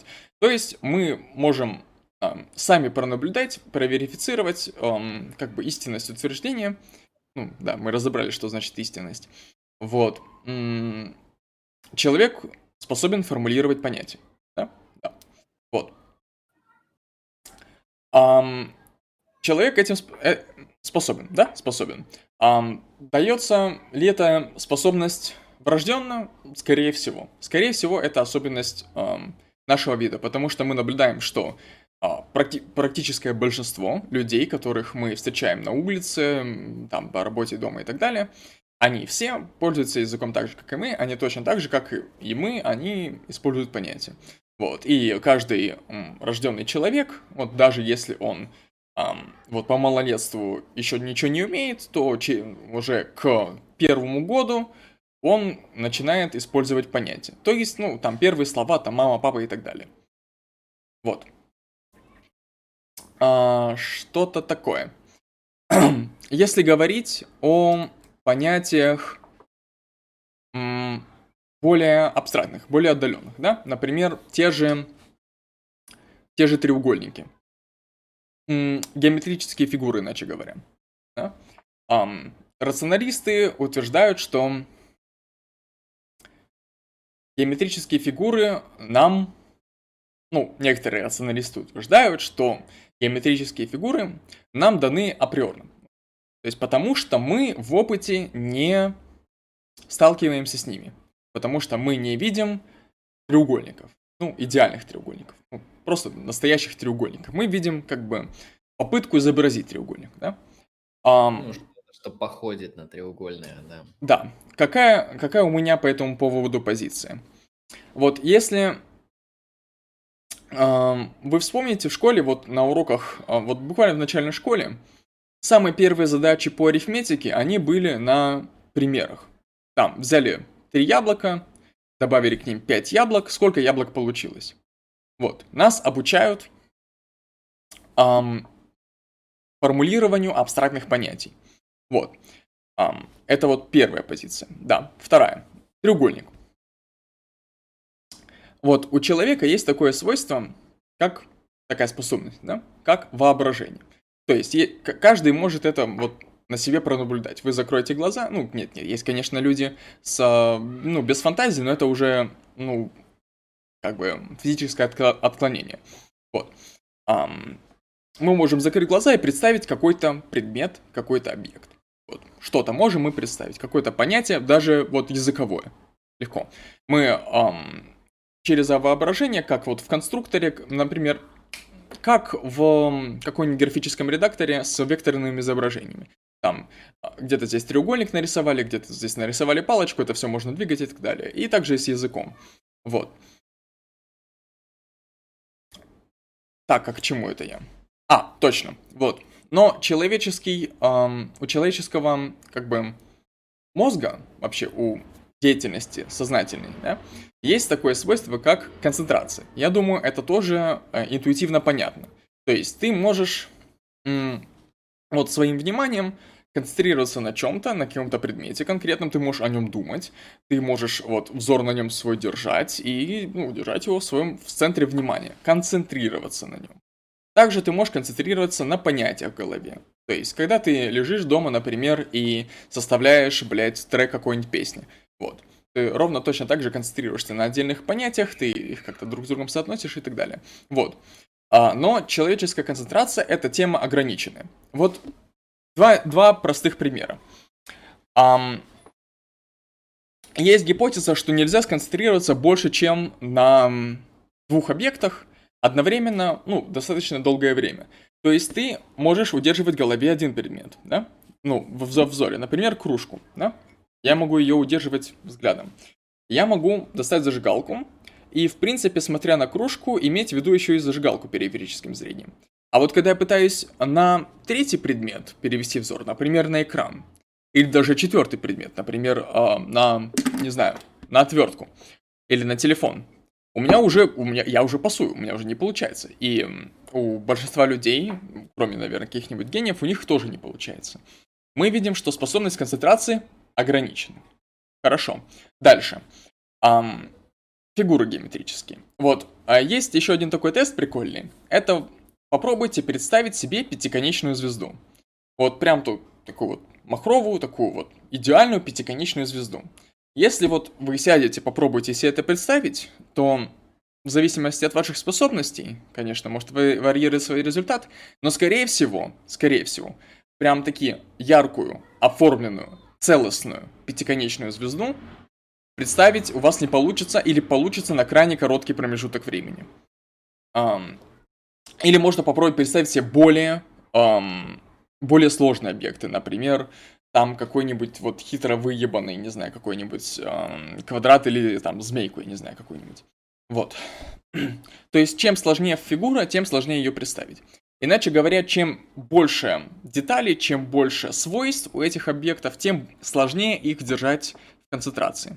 А, к примеру, если вы представляете себе какую-нибудь ситуацию, где вы куда-то идете, что-то делаете, вы ее представляете довольно-таки абстрактно. Вы, у вас в голове нету эм, модели гравитации, у вас нету модели, например, всех чувственных ощущений, модели ощущений своего тела, например, эм, какой-нибудь головной боли или запахов, вкусов и звуков и картинки все вместе, так как у вас в реале. У вас в, при когда вы что-то представляете, какую-то ситуацию или вспоминаете какую-то ситуацию, у вас эта картинка, она всегда ограничена. А способность вашего мозга а, ну, ограничена в этом вопросе. Вы не можете представить себе полностью, например, как во сне, или как вот в реальности, как полноценное ощущение. То есть это представление, которое а, родилось посредством воображения, оно упрощается. упрощается. Теперь мы возвращаемся к геометрии, да? А, нас на, на уроке геометрии, на уроке математики, неважно что, нам как бы рисуют на тетради треугольник и говорят, вот это треугольник. Ты такой, окей, это треугольник, замечательно. И первое время ты смотришь на тетрадку, это треугольник, это треугольник, ты знакомишься, о, а это круг, о, а это квадрат, вообще замечательно, охуенно. Да? Потом начинается задача с этим. И когда ты решаешь задачи, тебе нужно в голове держать все эти фигуры. И какие-то делать с ними взаимодействия. Вот.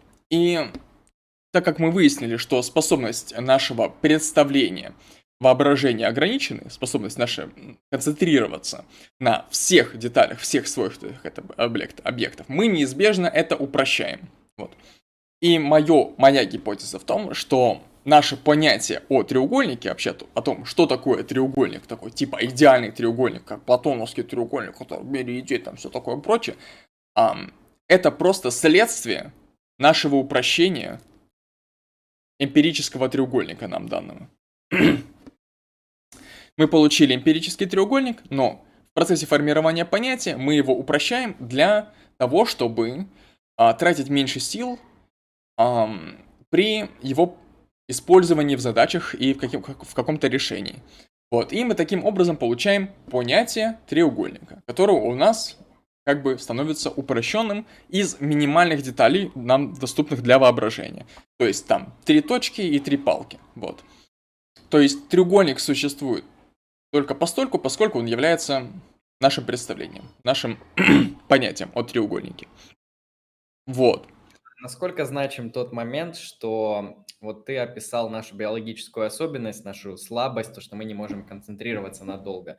Ну, а как это повлияет на твою аргументацию, если мы представим либо биологический вид, эволюционировавший достаточно, чтобы концентрироваться на одном объекте без проблем в течение веков, а, либо мы просто представим компьютер, которому у которого не возникает сложности с концентрацией. Он может в себе содержать очень много информации о треугольниках и а, постоянно их держать в актуальном виде. Ему не составит это никакой проблемы. У тебя тут как-то поменяется тогда твой, твой ход мышления? А что должно поменяться? Ну, ты просто обозначил то, что люди, у людей возникает концепт на основании того, что они упрощают. А да. если бы вот они были такими биологическими существами, которым не, не необходимо было упрощать, у них бы не появилось понятие тогда? Mm. Mm. Смотри, um, как я уже сказал, хорошо, хороший вопрос, хороший вопрос.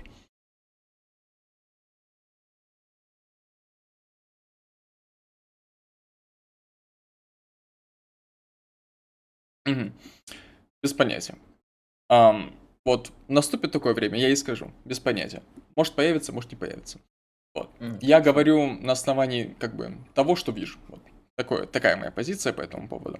Может появится, может нет. Вот. Я как бы человек как бы, с таким набором способностей, мне дана такая реальность, которую я имею. Я тогда прокомментирую некоторые кейсы, которые ты поднял. А, серьезные, в основном это кейсы про сущности, то есть метафизический кейс. А, есть ли сущности? Если есть, то как? А. Так, подожди, ты отвалился.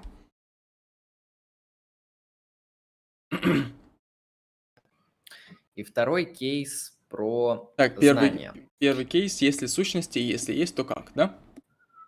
А, да, второй про знания. А, ну, в принципе, я с тобой согласен по поводу знания о том, что, точнее, не по поводу знания, а по поводу истинности. Я считаю, что истинность – это свойство утверждений. А, я не считаю, что истина – это что-то, что валяется где-то что валяется где-то в мире, где-то на диване, и мы можем такой подобрать, ага, ну это истина. А истина – это свойство утверждений, проще говоря, свойство языка. А вот а, какие методы установления истинности или ложности, здесь уже можно подходить по-разному, отвечать на этот вопрос по-разному. Можно, например, просто остаться на корреспондентной теории истины и сказать, что а, истина – это когда наши утверждения соответствуют фактам. И если они соответствуют, то утверждение является истинным или ложным. Либо можно стоять на других позициях и говорить, что истина – это что-то иное. А, ну, так или иначе, истина не является эмпирическим объектом, в этом я с тобой согласен. Однако по поводу знания. Сейчас я попытаюсь восстановить, с чего ты начинал говорить. Я просто записал себе. И ну, о том, что интуиция – источник знания. Mm, угу. а, вот, ну, типа, интуицию здесь на самом деле, да, опять же, нужно прояснять, э, кто, кто такой нахуй этот ваша интуиция, а, и какие знания у нас вот являются интуитивными. Вот ты приводил кейс с а, кошка лежит на диване. Да, это, в принципе, понятный пример. А, ты считаешь, что кошка лежит на диване, оно является истинным, когда оно соответствует эмпирическому опыту. Ну, проще говоря, соответствует фактам. Верно? Как я правильно понял? Ну, примерно так, да. Ну, то есть если про- проще, проще, языка. если очень упрощенно говорить, то примерно так. Нет, и, и, и, истинное это утверждение является тогда, когда мы, как бы, да, на основании чувственного опыта, вот, находим концептуально понятие истины э, и вот применяем его к этому. То есть, когда мы интуитивно понимаем, что эм, кошка действительно лежит, лежит на чем? Лежит на диване. Да. Интуитивное понимание. Вот. При, ну, на основании эмпирической информации. А, хорошо, а можем ли мы достигнуть истину не эмпирическим опытом? Вот, э, да. например, и, истину о математике, геометрии, логике да, да. А, априорно. Вот. Ну, получается, мы разделяем тезис о том, что в данном случае, если мы это разделяем, то мы разделяем кейс о том, что знание, знание, ну, то есть истина – это же знание, да, обоснованное истинное утверждение является знанием, а, то мы можем получать знания априорно, например, из математики. Um, Тогда мы, ну, это... ну, следовательно, мы рационалисты. Это условное название для... Просто... Слово «знание» — это просто удобное слово для обозначения этого. Вот. Ну, а, а что, что ты именно? Вот, да, я, а я говорю о концепциях. Вот, вот в данном случае моя позиция, она перекликается с юмовской. То есть, эм, все, что вот мы воспринимаем как, как вот суждения, они состоят из концепций. Вот, из субъектов и предикатов. Вот. И наши да, знания, они знания S только... Да. Структура суждения, да. да, S есть P. Да. А, наши знания являются знаниями постольку, поскольку они являются отношениями между концепциями. Наши концепции — это выдумки, это вот обозначения языковые для каких-то паттернов, вот, а, конфигурации материи. То есть знание, оно в данном случае есть только в голове. Это не знание о мире, это знание о концепциях, это в данном случае знание о каком-то, например, формальном языке, это знание о каком-то, ну, неформальном языке. То есть это что-то связанное все равно с концепциями, с нашими обозначениями для каких-то паттернов реальности. То есть, то есть у тебя определение знания не justified true belief. Знание – это тогда и только тогда. Сможешь ли ты тут выделить необходимые достаточные условия? Я просто не всем понимаю, а... что у тебя именно знание. Хорошо.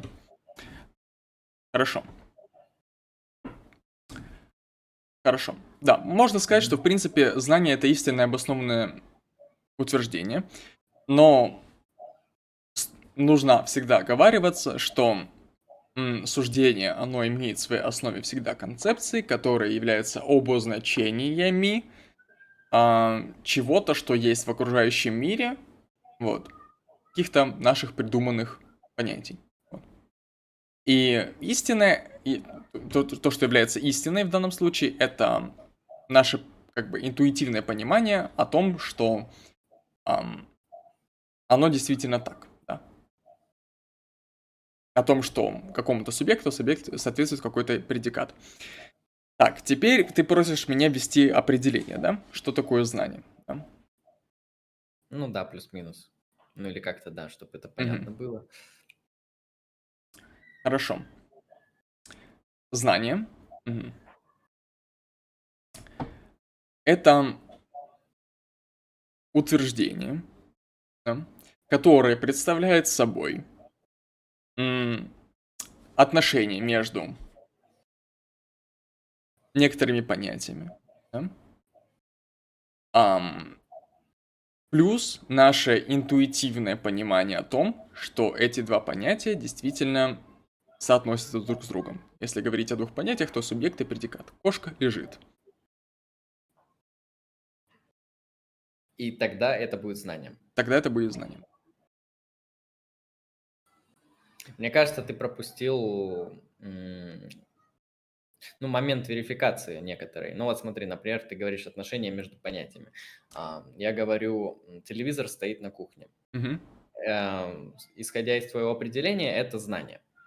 Смотри, а, я, я говорил о том, интуитивное понимание как бы этого отношения. То есть интуитивное принятие этого отношения. То я есть... интуитивно понимаю, что такое не, не, не, не. что такое стоит на кухне. Интуитивное признание этого отношения имеется в виду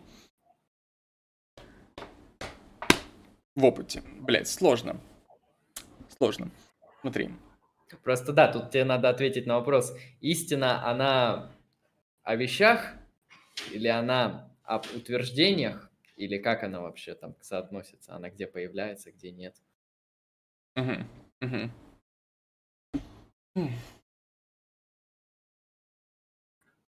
Здравствуйте, с вами журнал «Вопросы эпистемологии». Сегодня Вопросы... мы раскроем на, а, кейс о том, что такое истина и что такое знание. Кстати, если есть у кого-то предположение, пишите в чат. Знание – это кто? Вот а, когда челик заходит на зону, и он знает понятие, является ли, ну, имеет ли он знания? Ну, кстати, да, из определения имеет. Откуда он их знает, получил? Да. Угу. Угу. Хорошо вот я нашел как бы ту слабую точку.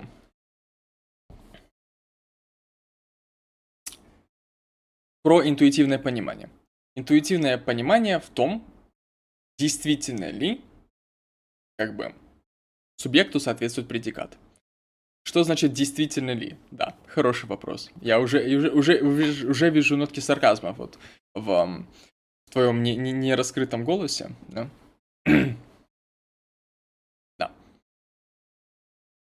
А, что это обозначает? Um, к примеру, кошка лежит на диване, это мы можем проверить эмпирически. Действительно ли это так, да? То есть, um, как бы наш, наша эмпирическая информация – это ну, контекст нашего существования. Вот. В данном случае это вот основа. Да?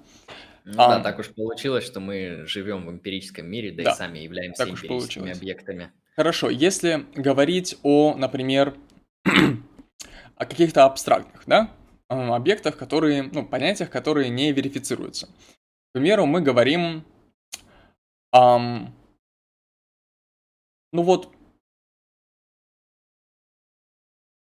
квадрат, если его поделить как бы по диагонали, получится из него два треугольника.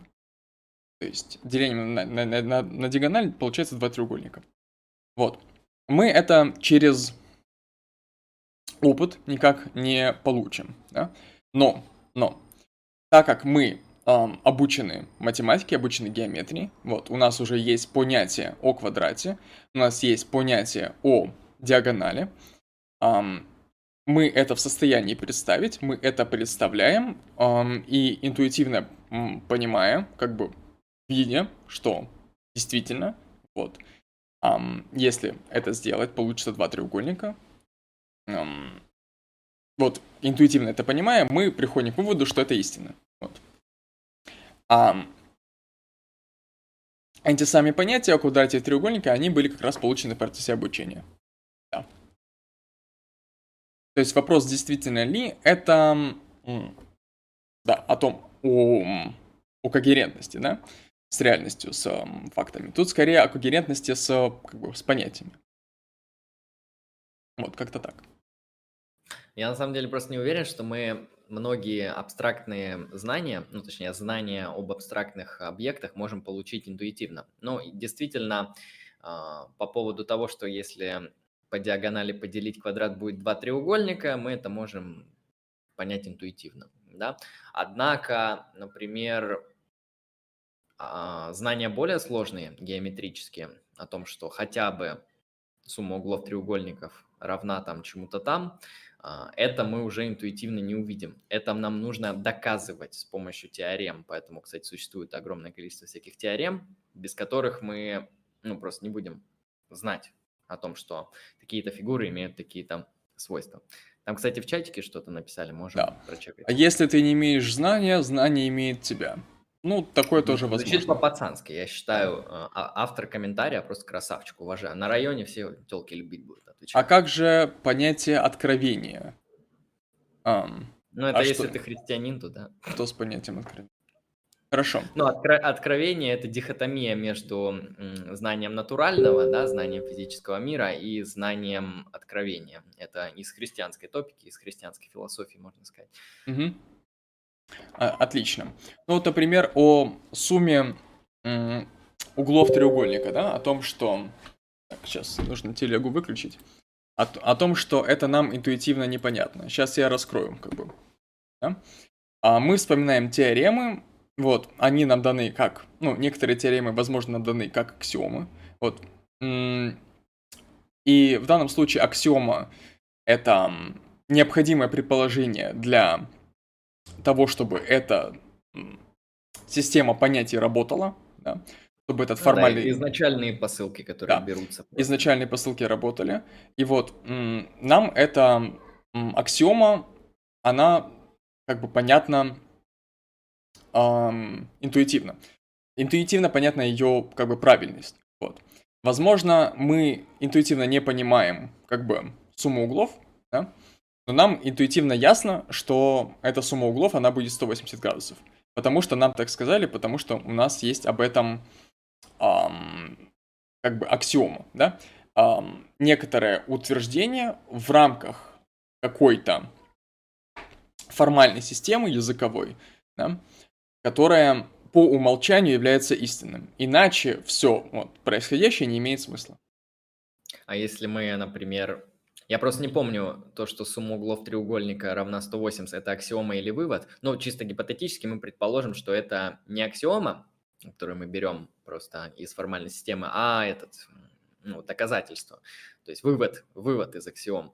Вот вывод из аксиом, он же уже не считается интуитивным. Это не интуитивное знание, потому что она опосредована рядом логических операций. Интуитивное Оно знание заключается именно в понимании того, что этот вывод следует из чего-то. То есть интуитивное понимание этой связи логической. То есть каждый логический шаг, его как бы интуитивное принятие, это и есть как бы интуитивное понимание. Э, наше, у нас есть свойственное нам понимание логических шагов. Ну, проще говоря, логика у нас э, является какой-то врожденной единицей. Есть мы, мы понимаем логику ну, непосредственно а, врожденная априорно. Ну, возможно, возможно, возможно, у нас есть просто способность да, формировать какие-то абстрактные понятия и выстраивать между ними отношения. И логика — это одна из форм таких отношений. И логике мы научились так или иначе в школе на уроках ам, алгебре, геометрии и так далее. Имплицитно. Мне кажется, логикой мы как-то с детства понимаем, когда тебе говорят два противоположных утверждения, ты понимаешь, что они противоположны, при этом не зная ничего из формальной логики. Иногда кажется, что вот логику мы как бы сразу знаем. Понятно, что хуево, некачественно, но, но хотя логика бы... это опять же то, что мы называем логикой, да? Это не, не, не что-то как бы это не какая-то система, которую мы постигаем, как бы там, изучая в мире, то есть. Ну хорошо, мы, мы интуитивно можем знать некоторые кейсы из логики. Ну, например, хотя бы то, что а, ну, закон не противоречия. Вот это я замечал, люди, они часто триггерятся почти на физическом уровне, когда им говорят в отношении одного и того же два противоположных утверждения.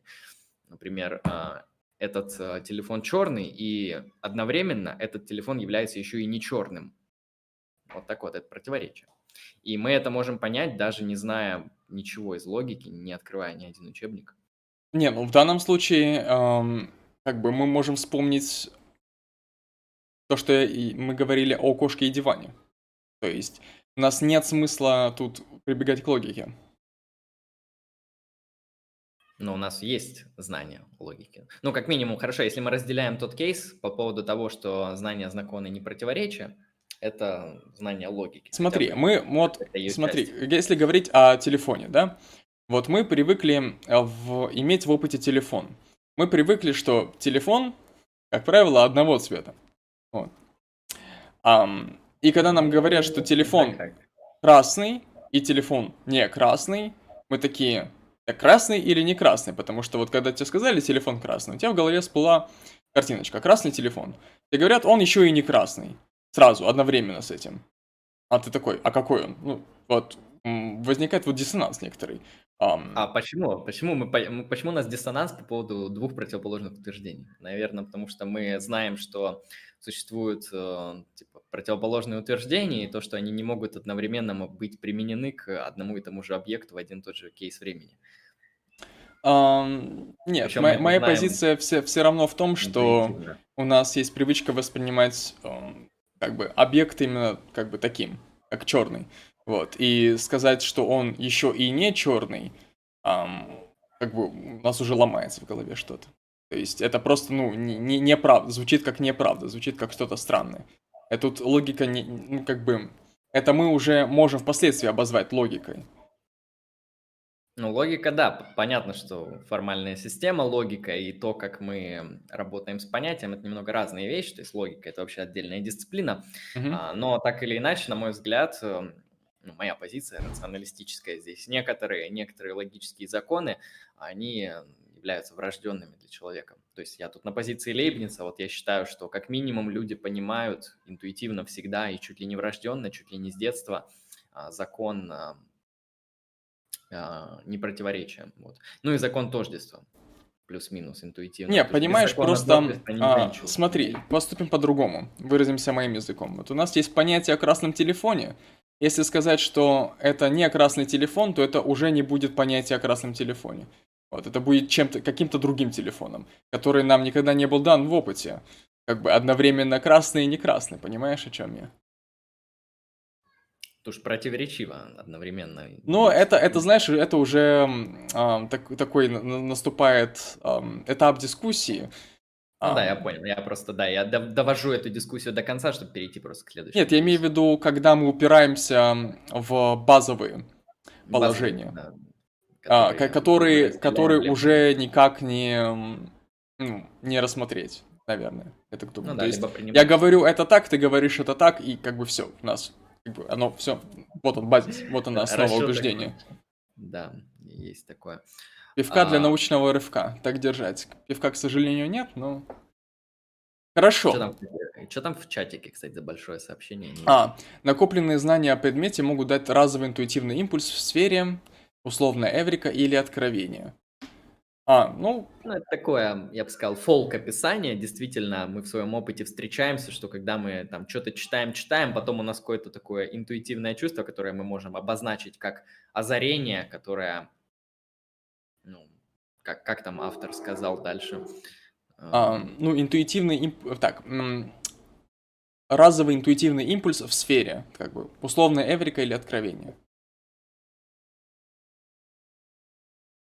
Ну да, да, есть такое. Ну, правда, на мой взгляд, это не философская тема, а больше такая, знаешь, житейская мудрость. Ну, Окей. может, да, может, может, нет. Ладно. А, давай пойдем дальше тогда. Да, что у нас там по, по плану? Дэвид Юм? А, так, Лейбница мы раскрыли, да? Ну да, то, что некоторые логические структуры являются врожденными с точки зрения Лейбница плюс-минус. Угу. Но если там есть что-то добавить, может добавить. Ну, так, в принципе, это понятно. Угу. Ну, вопрос к, к интуиции. Так, что еще можно сказать? А, так э, я хотел же прокомментировать. Знания я вроде по поводу знания, твой кейс я прокомментировал. Ну, по крайней мере, мы тут подискутировали. Mm-hmm. Я еще хочу прокомментировать про сущности, ведь ты а, там начал вообще про вот этот великий блокнот, mm-hmm. который мы видим на мониторе, и есть ли этот блокнот. Ну, в принципе, в принципе, вопрос о сущностях такой сложный и интересный. Ну, лично я, я считаю, что вещи все же есть. Вот кружка есть, я думаю. А, то есть тут вопрос стоит следующим образом. А готов ли ты экстраполировать эту логику а, с пикселями на вообще все объекты? Готов ли ты признать, что а, сущностей нету, а есть только их составные элементы или свойства? Ну, например, Дэмит Юм тот же самый считает, что, я, по-моему, в лекции какой-то рассказывал, а, о том, что сущности мы не наблюдаем в опыте. Ну, поэтому у нас нет оснований считать, что они есть. А мы наблюдаем в опыте только свойства. Например, а мышка серая, мышка твердая, там еще какая-нибудь и так далее. То есть мы наблюдаем только ее свойства, а саму сущность, мышка, мы не наблюдаем. То есть, возможно, мы ее приписываем, возможно, это там наша, как говорится, привычка, практика, языковая традиция, что угодно, но факт то, что сущности, они ну, не являются эмпирическими объектами, ну, значит, они, в принципе, и не существуют с точки зрения Юма. То есть готов ли ты экстраполировать свою логику, свою аргументацию по поводу того, что наблюдаем на значок на экране монитора, не видим его. Ну, точнее, мы его как бы видим, но если приблизиться, это всего лишь набор пикселей. Готов ли ты сказать, что все объекты в мире, они не существуют как сущности, а, а если мы их, так говорится, приблизим, мы увидим там копошение каких-нибудь атомов или еще чего-нибудь, возможно, и самих этих атомов нету и так далее. А, вот раз, будешь ли ты разделять эту позицию? То, ну, думаю, да, и... да. То есть сущность это как бы понятие, которое мы даем для определенной как бы конфигурации материи, да. Ну, я об этом а говорил. А материя, вот она, она есть или ты тут вольно используешь термин? Ну, для конфигурации какого-то вещества, то есть что-то как бы, какой-то хуйни. А, ну, ну смотри, вещество, оно же тоже является общим понятием. Мы же вещество никогда не наблюдаем. То есть вещество – это общее понятие физического. Ну да. Типа, все физические явля... объекты, они являются вещественными. То есть ты, ты можешь сказать, что есть только физические объекты или нет? Ну, да. Ну, например, физические объекты – это те объекты, которые постулирует и изучает современная физическая наука. Ну, грубо согласен говоря, ли, да. Согласен ли ты с тем, что существуют э, атомы? Без понятия, не ебу, наверное. Ну, хорошо, с точки зрения современной физической науки они существуют. То есть она их Мне, мне все равно, мне все равно. А, ну, тут не должно быть все равно. Почему? Смотри, ты Смотри. говоришь, что ты mm говоришь, что то, okay. что есть, это физическое. Ну да. Физическое это то, что изучает физика. Да. Физика постулирует определенные объекты, например, атом, то, что она их изучает, значит, они есть. Вот. Смотри, я тебя спрашиваю, смотри, есть ли атом? Смотри, смотри, смотри. Um, Смотри. А мне не обязательно соглашаться со всем, что есть в физике. Мне можно согласиться просто с определением физического, да? Что, что это такое вообще? А что бы я назвал физическим? Тогда, да, М? давайте. Давайте, да, что а, такое ну, физическое? Ну, физическое, грубо говоря... Так, хорошо. Хороший вопрос ты задаешь. Ты пока ну, думаешь, я просто дам свое определение физического. Хорошо, давай, давай. Э, просто я считаю, оно, ну, во-первых, оно мейнстримное, то есть оно используется разными философами, не только, ну, я не философ, ну ладно, хотя кто как знает. А суть в том, что физическое – это то, что постулирует современная мейнстримная физическая наука. Это физическое. Угу. Угу. Ну, Хорошо. Попытаюсь я вот со своей позиции об этом поговорить. Вот.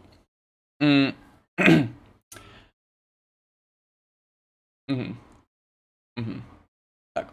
А, смотри. Когда я говорю о конфигурации материи, я говорю... А, я, я, я понял, как, как это решить. Я говорю м- о... о... Как бы впечатлениях, да, которые нам даются о внешнем мире. Вот. Нам дается какая-то картинка, нам дается какие-то ощущения, эм, звук, там, руки и так далее. И вот м, то, что нам дается в этих ощущениях, вот, оно м, нами, вот, нашим мозгом, разумом, может м, выделяться как понятие, как концепции, как что-то цельное, какие-то объекты, как какие-то сущности. Вот. Но это только наша выдумка. Вот. А что за пределами этой выдумки, это хуй его знает. Это просто как бы хаотичный набор ну, вещь в себе, да, визуальных как бы изображений там, ну и так далее, ты понял. То есть угу. наш как бы рациональный компонент, он... Когнитивный. Когнитивный компонент. Он um, выделяет из всего этого um, многообразия информации какие-то цельные структуры, которые называются сущности или понятия. Вот. А то, что находится за пределами наших понятий, тут уже хуй знает. Вот.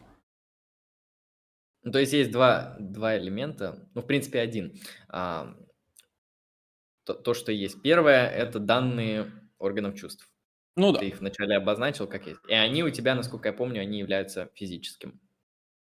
Ну, примерно. Как бы я привык называть это физическим. Я привык думать о веществе. Вот. Тоже mm-hmm. понятие, которое мне дано. То есть данные органов чувств, то, что мы наблюдаем, и рефлексии по поводу этих данных, они же концепты и идеи. Да, да. Ну, это позиция Юма, да, в принципе. А, но тут на самом деле, если мы вспомним Беркли, вот почему идеализм очень тесно перекликается с эмпиризмом. Хотя мы на первый взгляд можем сказать, а какого черта? Эмпиризм же он наоборот, вот про все физическое, про то, что есть. Э, ну, Беркли – это то, что называется эмпирик, который при этом идеалист. То есть, э, дело в том, что Беркли, он впадает в следующую тему. Э, Беркли считает, что все, что есть, это ну, органы, то, та, то, те, та информация, которую мы получаем из органов чувств. Это то, что есть. А, ну и, следовательно, он выводит то, что мы воспринимаем. Следовательно, он выводит вывод существовать, то есть а, о каком объекте мы можем сказать, что он существует, а, если он воспринимается. Существует, значит воспринимается. Это вывод Беркли. А, ну, опять же, Беркли тут э, наступает в ту самую лужу интересную. А что делать, когда мы вышли из комнаты? Вот ее сейчас никто не воспринимает, например, вообще. Ну смотри. Или, например, вот сейчас, например, никто не воспринимает Плутон. Да, на него смотри. никто не смотрит, вот. И... А есть ли он, пока его никто не воспринимает? Смотри, вот э, есть утверждение, комната существует. Вот. Um, да. Um, это утверждение будет истинное, допустим, если мы находимся в комнате, да, и если мы не находимся в комнате, будет ли эта комната существовать, да. Теперь вот такой вот, как бы, второй логический шаг, да, Такая диалектич... такой диалектический мув. А, вот мы говорим, комната есть, находясь за пределами комнаты, да? Да.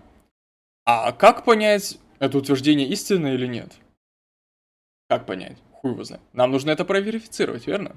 Тогда мы узнаем, что это утверждение истинное. А как это проверифицировать? Посмотреть на комнату. И нам она явится. А если она не явится, значит ее нет. Так, да, верно, действительно это так. Ну вот. Ну смотри, хорошо. А, какой онтологический статус комнаты, пока ее никто не воспринимает? Она есть или не есть? Смотри.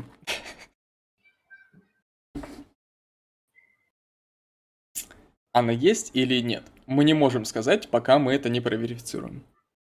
Если мы не можем сказать ничего об этой комнате... Смотри, а вдруг ты как бы за пределами комнаты, есть. за пределами комнаты, да, но она взорвалась, да, как в бойцовском клубе. Да, может быть такое. Тоже. Может быть такое, может. Ну, то есть ты можешь... Не, я вообще не спорю. Не, но суть в том, что, получается, пока никто объект не воспринимает, о нем нельзя сделать истинное или ложное утверждение. В то же время не, не, о нем, не, не, получается, нельзя а, сделать утверждение о том, что он есть. А, о нем можно сделать утверждение, но оно не будет истинным или ложным. Оно станет истинным или ложным только в момент верификации. Ну да, оно будет бессмысленным, пока ты... Да. Проще говоря, если нет такого факта, который проверяет утверждение, там, абсолютный дух абсолютно идеален. На какую часть природы, блядь, мне посмотреть, чтобы это проверить? А, вот, пока эта штука не верифицирована, а, она бессмысленная. Вот. Или если нет принципиальной возможности верификации, она бессмысленная. Бля, комнату жалко, сука. Получается, ее нет, пока не проверить. А, Не-не-не. Ну, получается, онтологический статус комнаты, то есть она есть только когда ее воспринимают. То есть потому что мы не можем сделать о ней... О ней можно сказать, что она есть, только когда мы ее воспринимаем. Вот так будет ближе к тексту. Ну хорошо, например, ты вышел из комнаты, и, например, я тебя могу спросить по поводу твоей комнаты, там, а, там, существует ли твоя комната сейчас, а ее сейчас никто не воспринимает. Вот это утверждение, пока мы его не проверим, оно бессмысленно. Ну да. да. А, если оно бессмысленное, значит, э, в принципе, оно ничего не значит.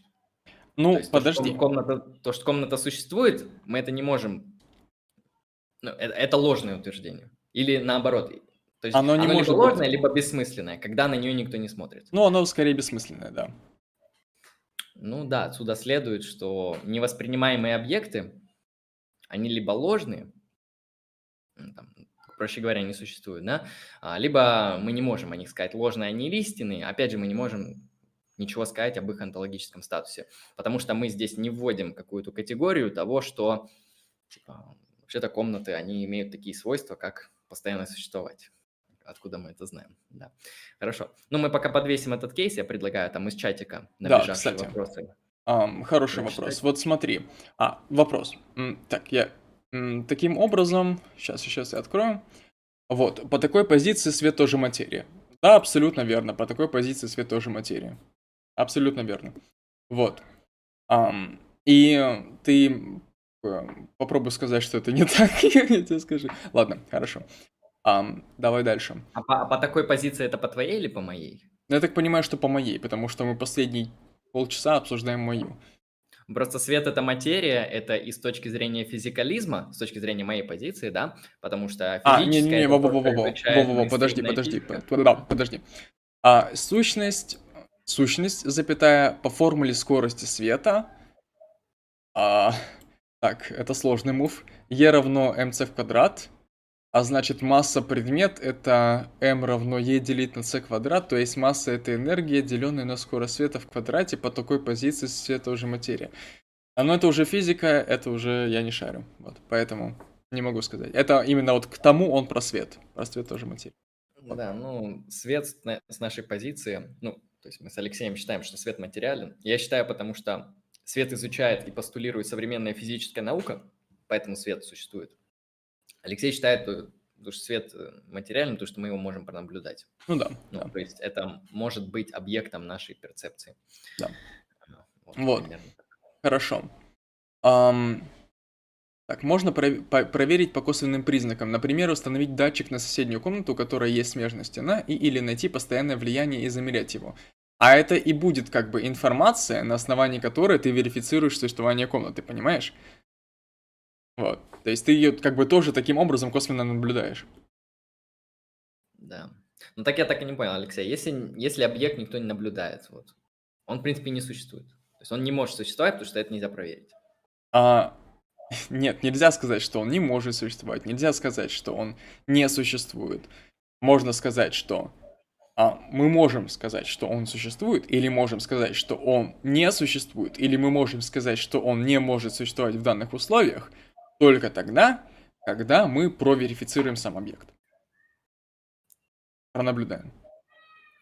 Так тут же следует то, что ненаблюдаемые объекты, из-за того, что о них ничего нельзя сказать, то они не имеют онтологического статуса. То есть они не существуют. Mm-hmm. Невоспринимаемые объекты. Потому что онтологический статус они имеют только, ну, они существуют только в восприятии. А вне восприятия ничего о них сказать Они существуют как концепции. Вот. Um. А если мы говорим об эмпирических объектах, вот ком комнаты. Ну, комната это тоже как бы концепция комнаты, это как бы коробка, например, да? Не, ну я и сейчас имею в виду не концепцию комнаты, а вот кон конкретный эмпирический набор вот этих данных, которые мы комнатой называем. Сейчас попрощаемся со зрителем на Твиче, до свидания. Гар Гаршеш 1. Ладно, ребята, с вами хорошо, но я пойду, удачи. Доброго вечера. Хорошего вот. вечера, всем удачи, всем пока. Так. Так, и давай еще раз. А, что с твоей комнатой происходит, когда на нее никто не смотрит? Я имею в виду не про концепцию комнаты, которую мы сейчас в языке используем, а вот про эмпирический набор, там, вот это стены, хуены, вот эта хуйня вся. Ну, смотри. А, во-первых, как бы, если подходить логически, то хуй его знает. Во-вторых, ну, у меня есть да. при- привычка думать, что как бы вещи остаются на своих местах. Вот. Поэтому я... Это привычка. А каких-то необходимых и достаточных оснований так считать нету. Ну да, да, потому что, опять же, она может взорваться, например, вот. Да, или, например, она не существует, когда на нее никто не смотрит. Ну или так, ну, да. Беркли, он, в принципе, к этому приходит. Не, Юм, он, в принципе, так и говорит. То есть, ну, смотрите, Беркли, он как бы жопой виляет, он говорит, действительно, когда, блядь, на объекты, объекты никто не воспринимает, они не могут существовать. Но почему я могу знать, что моя там комната, мой стол существует, когда я вышел оттуда? Или там, почему США сейчас существует, я же ее не наблюдаю? А, ну, потому что Бог наблюдает. Какой-то дух должен наблюдать. Удобно. Один из духов э, – это Бога. А Юм говорит, а, Беркли, хуй соси, блядь, губой тряси. Удобно. Не то, чтобы Юм атеист, да, но, по крайней мере, в своей философии он говорит то, что а, схуяли. а может похуй? На самом деле, да, наше основание того, что а, там что-то существует, а, оно привычное. То есть вот я просыпался там много лет подряд, и я как-то взаимодействовал со своей комнатой, и вот так вот сложилось в моей привычке. У меня есть ожидания, которые исключительно у меня в голове, проще говоря, да, это свойство моего организма ожидать. Я ожидаю, что, ну, вообще-то она есть. Да. Хотя она может, например, взорваться. Или она может не существовать, когда на нее никто не смотрит. Действительно, это так. Ну, Юм примерно так же говорит с причинно-следственными связями. То есть причинно-следственных связей, ну, вообще-то их нету. Почему? Потому что мы их не наблюдаем. Мы видим, как один объект толкнул другой, например. А причинно-следственную связь мы не видим. То есть причинно-следственная связь, она возникает как наше понятие, как наша идея на основании того, что мы ожидаем каждый раз, проще говоря, вот, эволюционно, да, а, ожидаем, что сейчас произойдет вот это. Вот. Например, если мы создадим какую-то нейросеть, которая не будет иметь такой способности ожидать от объектов, что они взаимодействуют так-то, то она, в принципе, у нее будут очень тяжелые проблемы с установлением причинно-следственных связей. Я, кстати, да, замечал эту особенность по поводу причинно-следственных связей этот кейс сейчас довольно актуален в исследовании искусственного интеллекта, потому что создаются различные нейросети, которые вообще-то, блядь, у них очень серьезные проблемы с распознаванием даже самых простых, банальных причинно-следственных связей, которые мы видим, блядь, интуитивно. Я всегда понимаю, что если я вот, не знаю, сейчас уроню телефон, я буду понимать, что произошло. Там произошли такие-то движения, которые явились причиной этого действия. Я получил такое-то следствие. А вот э, современный искусственный интеллект, потому что он не прошел тот эволюционный путь, который прошел такой вид, как человек, у него нету этих способностей видеть причинно-следственные связи. Неважно, есть они в мире или нет. Я бы, точки, я бы по-другому выразил. их нету. Я бы по-другому выразил. А, в него не вшиты эти концепции еще. Вот. Да, да, он недостаточно проэволюционировал.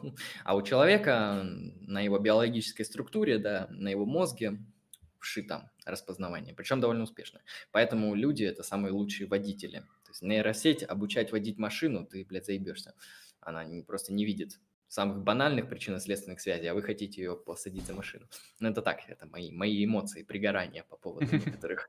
По, ну, просто есть люди, я не знаю, ты встречался с такими или нет, или общался, которые, знаешь, такие, вот, а, искусственный интеллект придет, порядок наведет. Но суть в том, что сейчас, и я уверен, что в будущем искусственный интеллект, он там, блядь, не сможет даже повторить те же алгоритмы, что, например, может повторить таракан. То есть таракан на самом деле очень много информации, насколько я знаю, может потреблять там. Он знает, когда свет, когда тьма, где еда, где нет еды. То есть, э, а вот эта вся хуйня даже для самой сложной и охуенной нейросети современной, это просто что-то, блядь, невообразимое. Поэтому даже самая простая какая-нибудь тараканья голова, она намного фундаментально мощней, чем самая а, сложная нейросеть современная. Но это мои так, позиции. Ладно, что там у нас по материалу? По материалу, хорошо. Но мы долгим путем, вычурным путем поговорили о первом тезисе рационализма, то есть об интуитивном, ну, об интуиции дедукции. И поговорили о том, что такое знание, что такое истина, как, как это все выглядит, есть ли оно вообще, и, в общем, что думать по этому поводу, решать зрителям. Да. А теперь можно пойти дальше, ну, и поговорить, вот, к примеру, по а, тезису врожденное знание. Да? Или, например, ну, закончить с предыдущим. Но, по-моему, мы уже все, что можно, там, там уже сказали. И про Юма а сказали. Предыдущий это про интуицию и дедукцию? Да, да, да, да. Ну да, мы даже на ебейших примерах на час раскрыли, поэтому давай про врожденные знания. Да, угу. вот. а, тезис врожденные знания, он, да, а, предполагает, что есть какие-то знания, но они не были даны в результате ну, эмпирических впечатлений или в результате интуитивного познания. Оно у нас как бы, блядь, родилось нахуй. Ну, это Платон, да, я так понимаю. Рожденное знание. О, ну, да, да. к этому можно подойти а, с разных сторон. Ну вот аргументы в пользу это как раз эм, наши как бы, понятия или наши знания об абстрактных эм, объектах, о треугольниках, о там, математических объектах. Эм, вот о том, что у нас э, знания об этом, они нам даны с рождения, и, в общем, потому что она, они нам в опыте не даны. Так-то это, в общем, то же самое. То есть, просто в, в отличие от первого, первой позиции, там эти знания, источником этих знаний являлась интуиция, магическая какая-то совершенно тема. Вот. А во втором случае просто поменяли одно слово и сказали, что оно наступа с рождения. Ну, окей. Ну, с моей точки зрения... А, ладно, хорошо, неважно. Сейчас, я думаю, если мы мою точку зрения снова будем рассматривать, то снова растянется. Опять на час разговор. Опять на час да, растянется. Мы сейчас просто разберем кейс, и потом просто опять свои точки зрения выскажем, если они будут. Да-да-да. Угу. В общем, а, люди принимают эти априорные знания, чтобы как бы соответствовать своей рациональной природе. Вот. И опыт, он, опять же, точно так же является именно триггером. Он запускает процесс как бы этого приобщения к априорным знаниям, вот врожденным. Он его провоцирует, это знание. Он не является источником знания. Знание уже есть. Вот. И, ну, один из аргументов, типа, мы многое знаем о мире, или нам кажется, что мы знаем, но это не важно.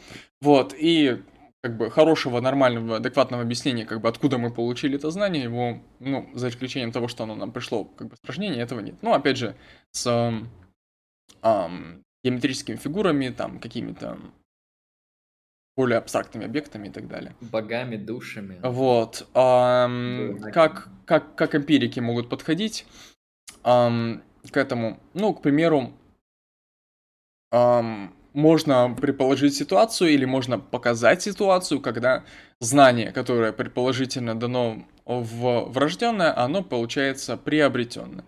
А, к примеру, есть позиция о том, что эм, знание о генеративной эм, части языка, да, как-то так?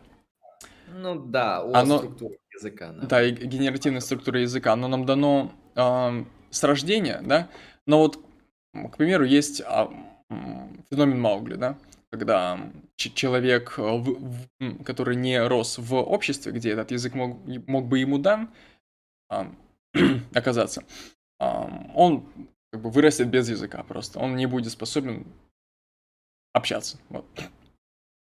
У него не, не, не будет этого знания языка. Вот. А, так. Дальше. Тут немножко произошло недопонимание. А. Тут позиция в том, что а, мы не имеем язык. То есть, да, действительно, феномен Маугли он с точностью доказывает, что мы не имеем язык с рождения. Но а, тут речь идет не о том, что мы имеем язык какой-то конкретно естественный, а то, что мы, мы имеем способность к языку. А. а эта способность, она в каком-то смысле, ну, способность к языку – это определенные совокупности вот этих генер, генеративных правил. Потому что до того, как мы их познали, мы уже можем ими пользоваться. А, и здесь как раз-таки аргумент в том, что не сам язык мы знаем с рождения, а то, что способность к языку у нас с рождения. А способность к языку – это знание этих правил.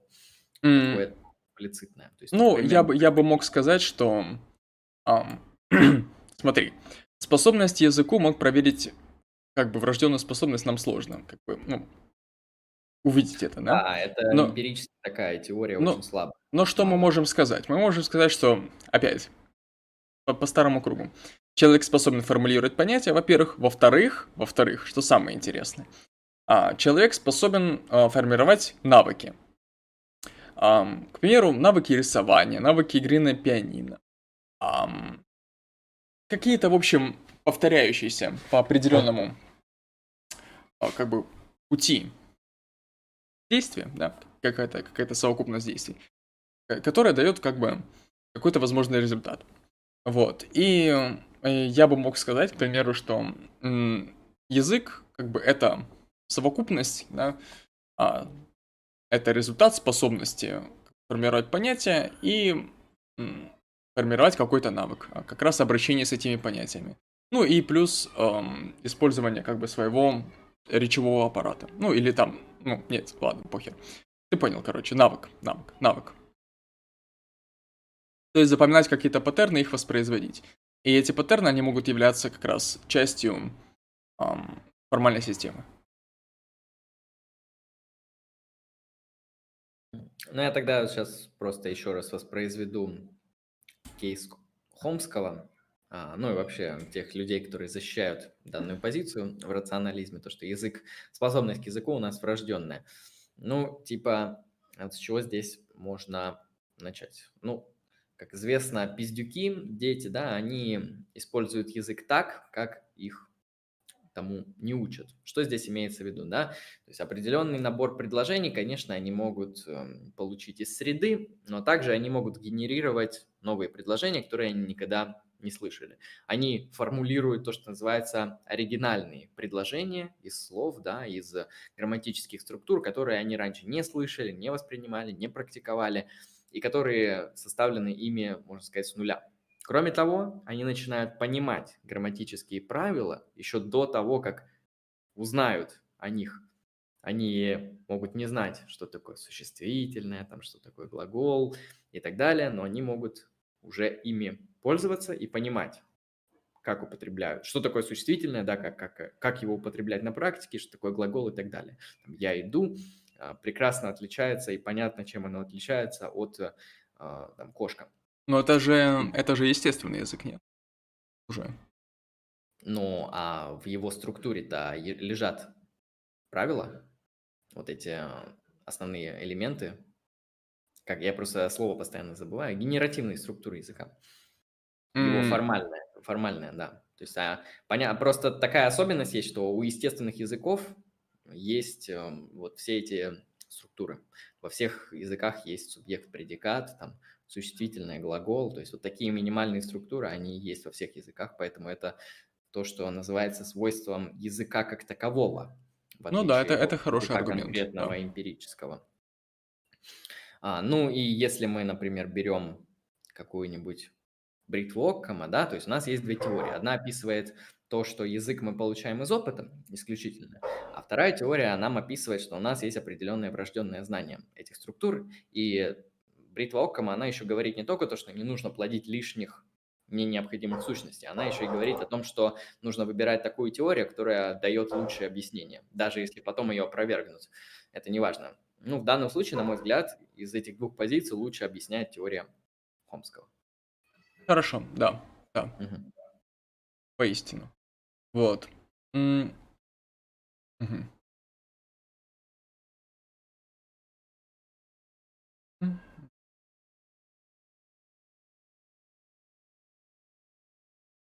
Мгм. Хорошо. Ам, с врожденными знаниями разобрались. М, Мгм. Это на... ну, хорошие аргументы были приведены. А, помимо м, аргумента Хопского есть примерно человек, тоже занимающийся лингвистикой, лингвистикой его зовут а, Картерс.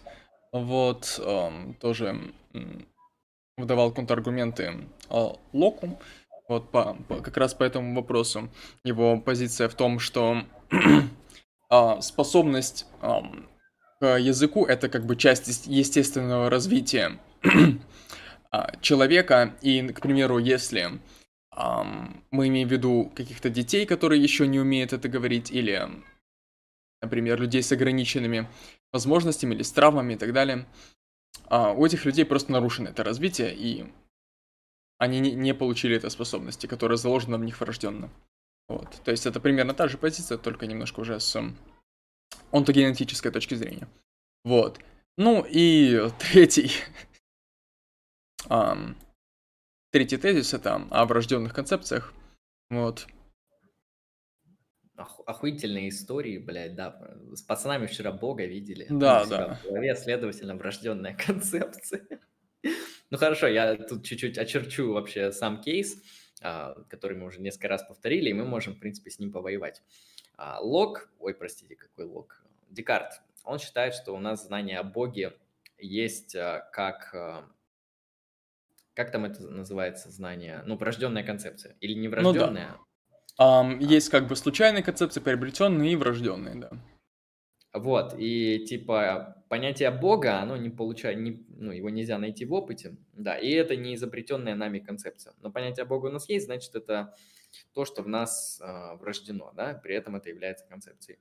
Э, врожденная концепция, которая у нас не получается из опыта, мы ее не можем получить из опыта. Ну, конкретно Декарт говорит про Бога как э, вечного, бесконечного, всеблагого, ну, так далее. То есть по авраамическим характеристикам. То есть он, это, в принципе, его доказательство бытия Бога, один из априорных аргументов в пользу бытия Бога.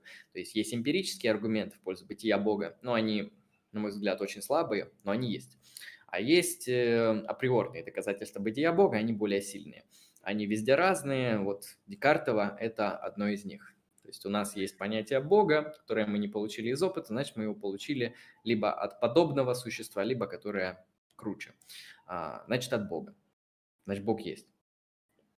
Но есть и как бы контртейки, вот, например, того же, того же Лока, говорит о том, что маленькие дети или, например, представители других культур – и этносов, они не имеют сознательного, в общем-то, принятия, например, эм, существования Бога. Вот, то есть это не, не может быть универсальной, точнее, может не быть универсальной способностью человека.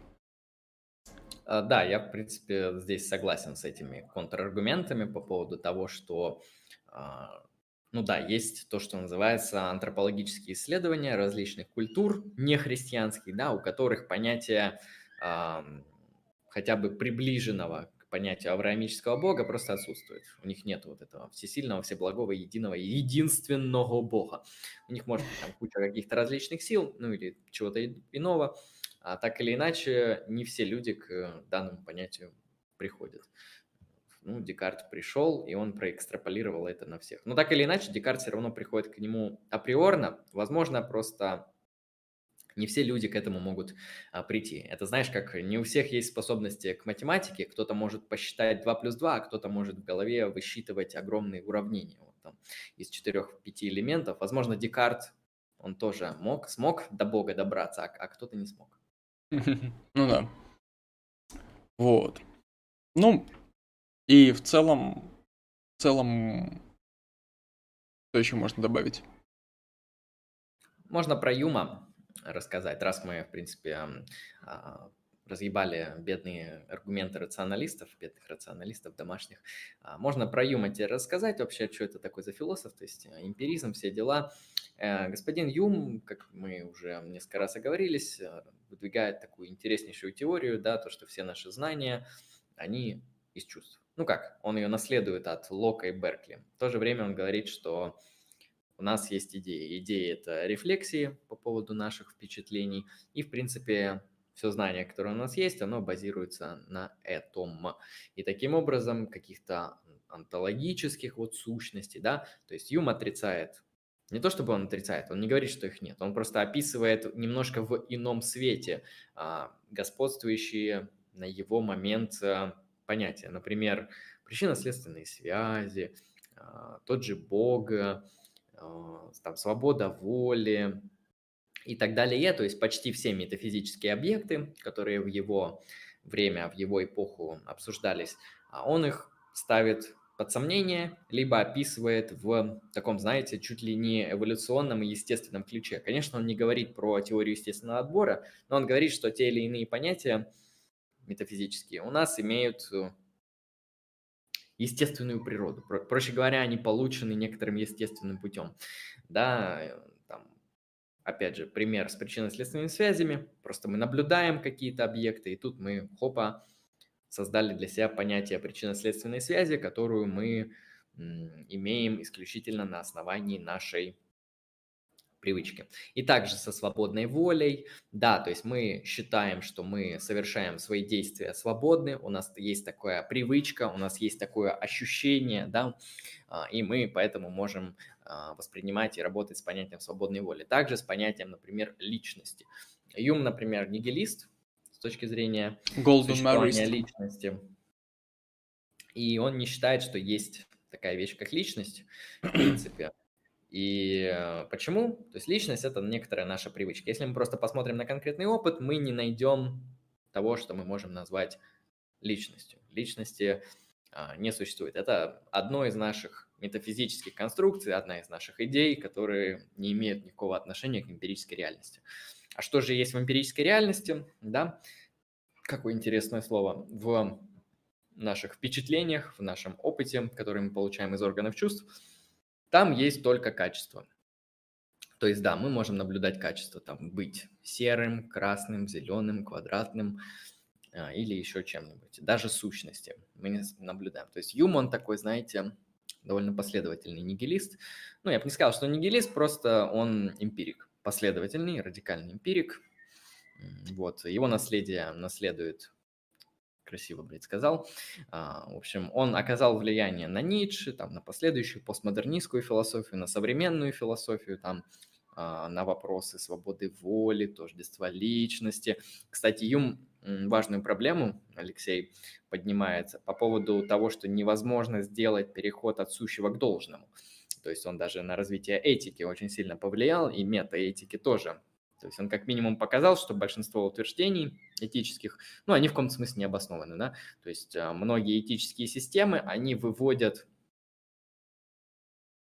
свои понятия доброго, злого из естественных фактов. Да, посмотрите на дверь, следовательно, добро. Ну, Юм говорит, что это не обосновано, потому что из суждения фактов, типа, человек убил человека, не следует суждение о должном. Он поступил плохо. Вот это разные формы суждений. То есть Юм в этом плане довольно фундаментален. И я думаю, можно просто еще раз пройтись. Вот у меня тут есть список аргументов, эмпириков и рационалистов. И дальше уже, я думаю, зрители, смотрящие, просто выберут ту позицию, которая им а, ближе. Но ну, давайте сначала я расскажу плюсы эмпиризма. То есть а, какие вообще не только аргументы, но и да, хорошо. Тейки за эмпиризм. То есть почему, почему эмпиризм? Ну, во-первых, эмпиризм является более простой концепцией, менее нагруженной и менее структурированной, в отличие от того же рационализма. Поэтому, исходя из точки, с точки зрения бритвы Оккама, если концепция проще, при этом она объясняет те же самые вещи с таким же успехом либо лучше, то следует предпочесть ее как модель. То есть по сравнению с рационализмом эмпиризм, он намного проще. То есть в эмпиризме существует одна сущность, а, там, наши перцепции, да, и наши идеи. Идеи, они основаны на перцепциях, то есть они тоже не имеют самостоятельного существования в этом плане. То есть согласно эмпирику, вообще все кейсы про врожденное знание, они, в принципе, ни о чем не говорят. Они не наблюдаемы, не нужны, не необходимы, неэффективны они, они незачем. То есть кейсы и аргументы за врожденное знание, они бесполезны. Знание может, э, в принципе, базироваться на конкретных органах чувств. Ну, исходя из этого, используя бритва Оккама, мы можем выбрать более простую, более понятную, объясняющую с таким же успехом теорию. А, поэтому эмпиризм в данном случае это лучшая теория. А, на, по поводу такой интересный кейс у эмпириков, эм, например, по поводу цвета. Вот, например, как вы можете узнать, как выглядит синий цвет или красный цвет, если вы родились слепым? А, ну, в принципе, единственный способ перейти к идее синего цвета – это испытать его непосредственно своими органами чувств. А, это тот момент, что многие рационалисты, например, тот же а, Платон, он говорит, что цвет, да, красность, там, идея красного, идея зеленого, они являются идеями. А, и мы их можем познавать с помощью разума. Однако цвет мы не можем познать с помощью разума, потому что вы не можете слепому человеку объяснить, что такое красное. А, по поводу воображения и опыта. Как мы можем получить представление о совершенном треугольнике? Да? Этот кейс сегодня поднимал Алексей. А, ну, в принципе, мы можем экстраполировать наш опыт с вот этими структурными элементами треугольника, с кривыми, которые мы наблюдаем в мире, в опыте. Да, мы никогда не наблюдаем прямые линии, они кривые, так или иначе. Даже вот этот вот телефон, он имеет кривые линии. Это понятно. Но так как мы имеем воображение, наш когнитивный аппарат, мы эти кривые линии можем выправить и увидеть идеальный треугольник. Это то, что может ответить эмпирик на математические объекты. Также, с точки зрения эмпиризма, рационалисты ошибаются в своих врожденных знаниях. Некоторые, например, средневековые рационалисты утверждали, что, например, понятие вакуума, она является рационально, именно логически абсурдным. Оно содержит в себе противоречия. И, следовательно, оно не может существовать. А, однако эмпирические исследования показывают нам, что вакуум – это что-то, что есть. Однако логически, в принципе, и средневековье, и античность считали, что вакуум, то есть отсутствие места, там, где ничего нет, а, оно не существует. Оно логически не противоречиво. Нет такого места, в котором ничего нет. Вот. Однако современные физические исследования, они показывают, что вакуум вообще-то есть. Поэтому, э, во-первых, разум – это не единственный источник, таким образом, узнать правду о чем-либо. Во-вторых, как видно, некоторые концепции разума, они могут довольно сильно противоречить, в отличие от эмпирических исследований. Но это понятно, да. Часто мы видим, что те или иные эмпирические исследования, они разоблачают те или иные мифы из народной психологии. Неважно, чего они касаются, там, религии, там, медицины или еще чего-нибудь. А, также прогресс науки – это один из самых мощных косвенных доказательств в пользу эмпиризма. А, дело в том, что большинство наук, ну, я бы не сказал, что большинство, ладно, то, что мы конвенционально считаем науками, science, они являются эмпирическими. И они основаны на эмпирических принципах, они бы не продвинулись бы не достигли такого успеха, если бы они, они не основывались на тех позициях, которые были заложены эмпирическими философами, такими как Лок, Беркли, Юм. То есть современные эмпирические науки, я говорю про физику, химию, биологию и смежными, похожими на эти науки эмпирическими исследованиями, которые показывают просто какой-то невероятнейший успех. Они успешны. История показывает, что они дают прекрасные результаты. И не то, чтобы это контраргумент против рационализма, но это показывает, это довод, который говорит, что эмпирические методы, они успешно применились в науках. Науки показывают хорошие результаты. Почему бы не довод? Также, э, дело в том, что еще следующий кейс в пользу эмпиризма, то, что не все рационалисты на самом деле согласны с тезисом врожденного знания.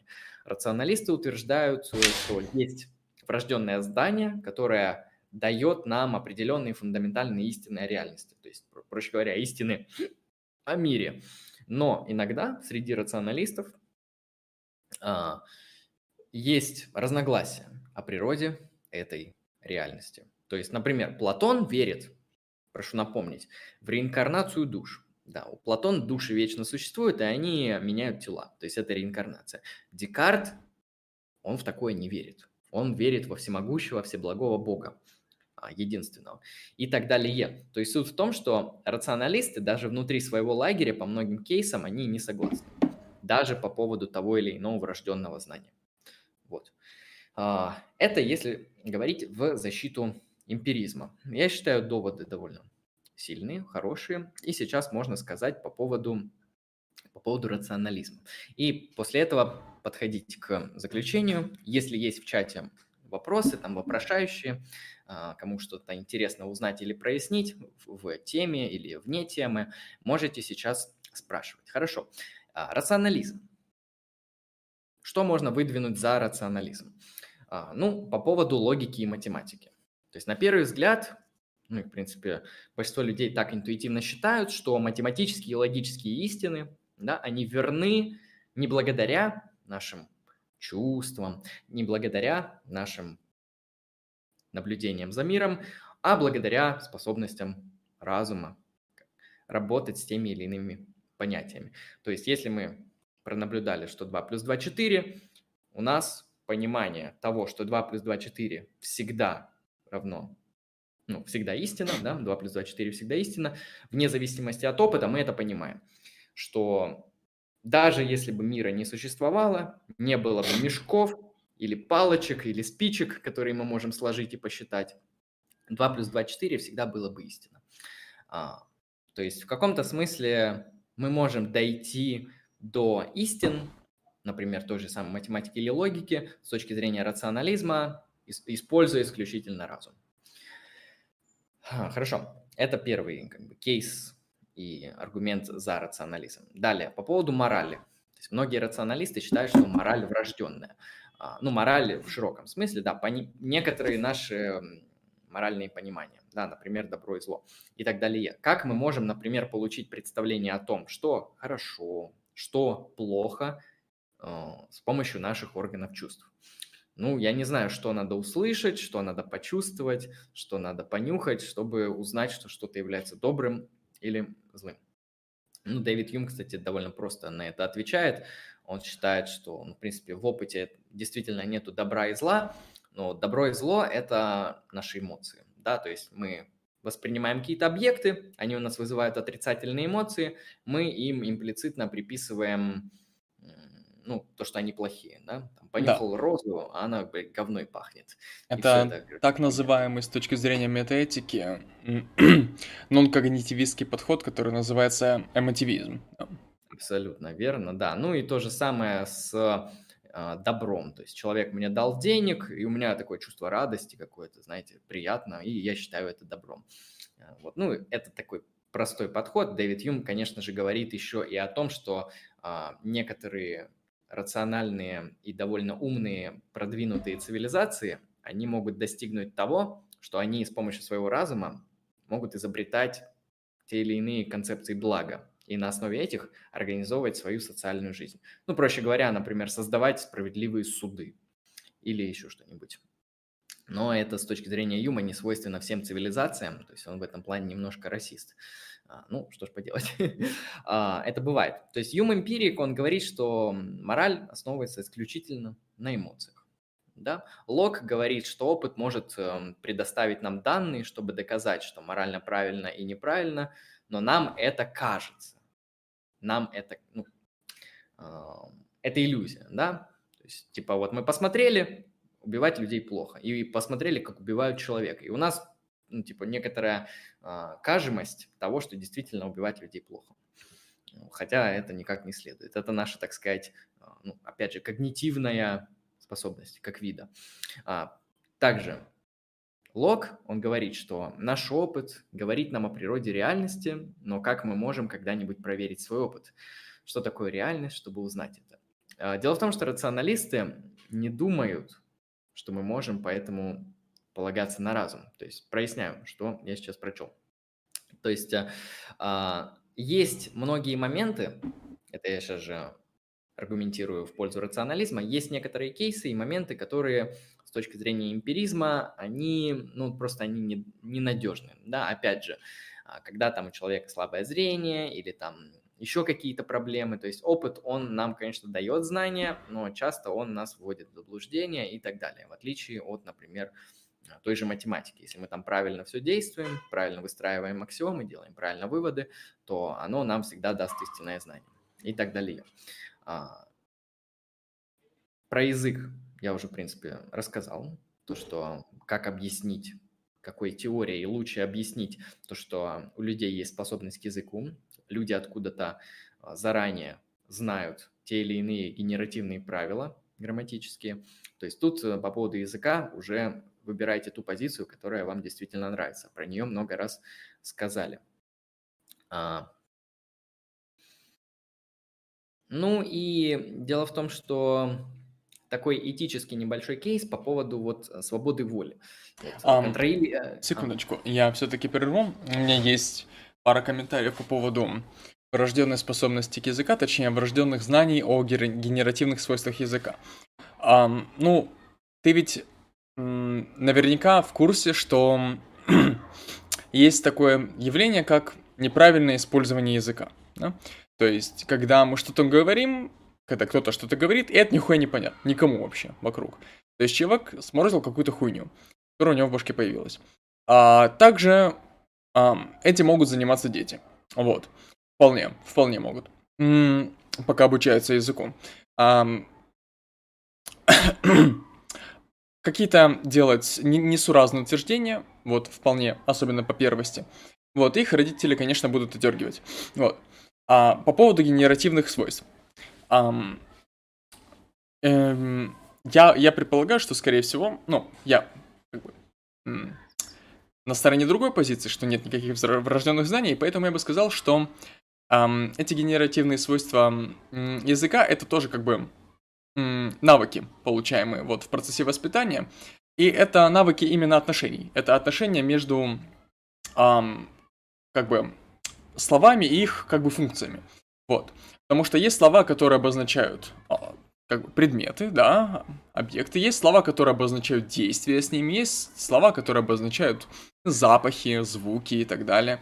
И вот эм, ребенок привыкает, что слово, которое обозначает цвет, оно часто применяется к слову, которое обозначает предмет, и, и слово, которое обозначает действие, часто об, применяется к слову, которое обозначает предмет и так далее. В общем, это отношение. И он вот так и формируется представление о генеративном свойстве, генеративных свойствах языка, то есть базовое как бы его чувство языка. Вот, и потом уже на основании того, как используются эти слова, он может формировать новые предложения. Так вот, а в чем как бы аргумент? В том, что э, есть разные языки. Есть разные языки, в которых совершенно различен синтаксис. Э, различные положения слов в языке, различные положения м, при, знаков, при, ну, как бы, интонационных, как бы, пауз и так далее. Эм, по- по-разному соотносятся, в общем-то, они грамматически можно так сказать. То есть языки разные.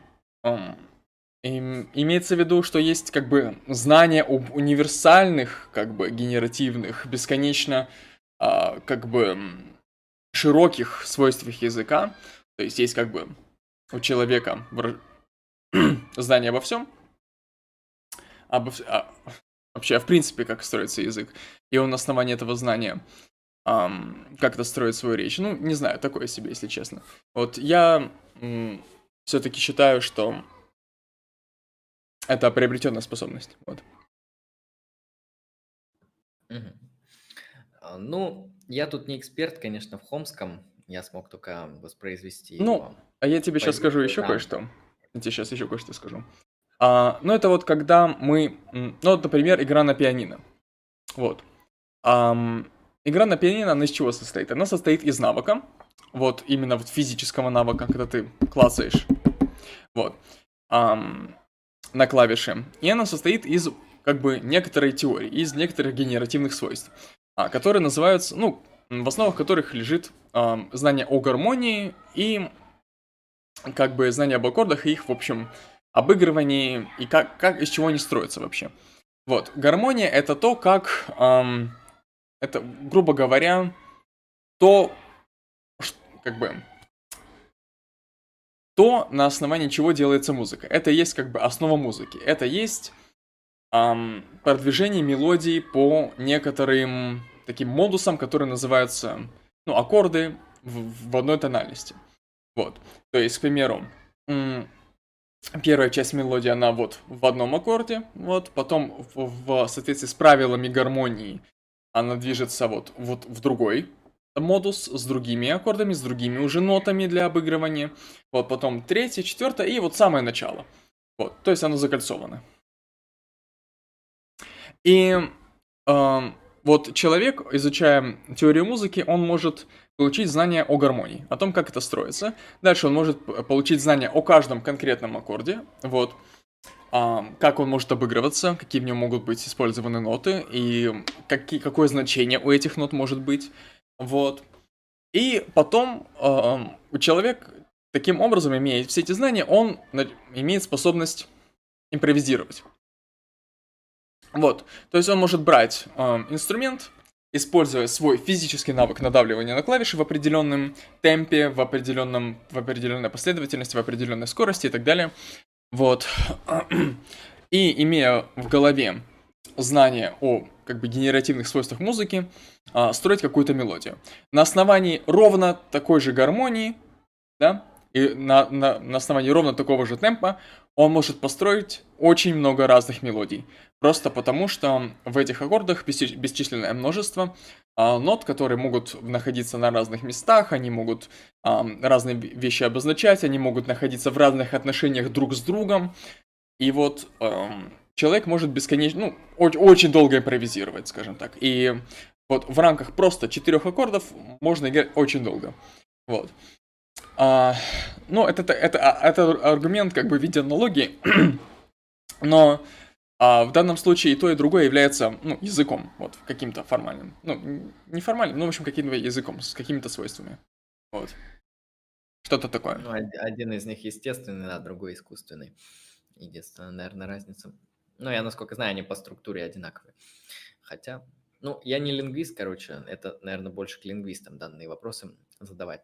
Ну, я думаю, я не, не шарю в Хомском. Возможно, Хомский бы ответил то, что вот эти знания гармонии, они тоже у нас врождены. Да. Тоже вполне возможно. Так или иначе, да. Ну, тут или тут в любом случае существует, да, две позиции. То, что, mm-hmm. проще говоря, язык мы приобретаем эмпирически, и то, что у нас определенная способность к языку, минимальная хотя бы, да, как, как минимум знание некоторых грамматических структур, она у нас просто как-то есть имплицитно. Потому что вот если мы поместим шимпанзе в среду людей, вот оно почему-то не научится языку. А человека, если мы поместим в среду людей, вот он научится как-то языку. Вот. А, ну, да, я договорю последний кейс по поводу рационализма. Ну, дело в том, что рационализм они часто упрекают эмпириков за то, что а, вот у вас там нет души, там нет свободы воли и так далее. Ну, сейчас это уже не является какой-то большой проблемой, сейчас уже куча философских теорий в мейнстриме, которые шлют к черту а, свободу воли, душу тем более и так далее. Но если упрекать хотя бы как-то, да, то можно сказать, что ну, с точки зрения эмпиризма, люди – это определенные механизмы, да, у них же нет личностей, у них нет души, то есть у них есть просто набор там, их атомов, да, их тела. Вот, а тела, они же механически подчинены определенным законам, значит, их можно там определенным образом, в принципе, а, подчинить и ими управлять. Но это, так сказать, уже в догонку, как говорится, последнее издыхание мертвых рационалистов, которые в наше время, они все еще существуют. Ну, насколько я знаю, да, основные рационалисты в современности, они существуют в основном в отношении языка, а, в основном это лингвисты, и в отношении математики, математических объектов, проще говоря. Да, а вот по поводу этики уже я не уверен, что рационалисты по поводу этики вообще остались хотя бы где-то. Ну, наверное, где-то есть, которые считают, что у нас есть врожденное знание добра и зла и так далее. А, ну, в принципе, да, мы, кажется, добили эту прекрасную борьбу рационалистов и эмпириков. Мы закончили. И если нет вопросов, и, то мы можем да, переходить к заключению, к итогу. Ну, вопросов нет, вопросов не появилось. Отлично. Как вы, Алексей, теперь оцените данное исследование, которое мы провели за эти, сколько там, два часа, я не помню. Ой. Проще говоря, что вы по данному поводу э, думаете? Ну, Тема довольно-таки интересная. Вот. Но...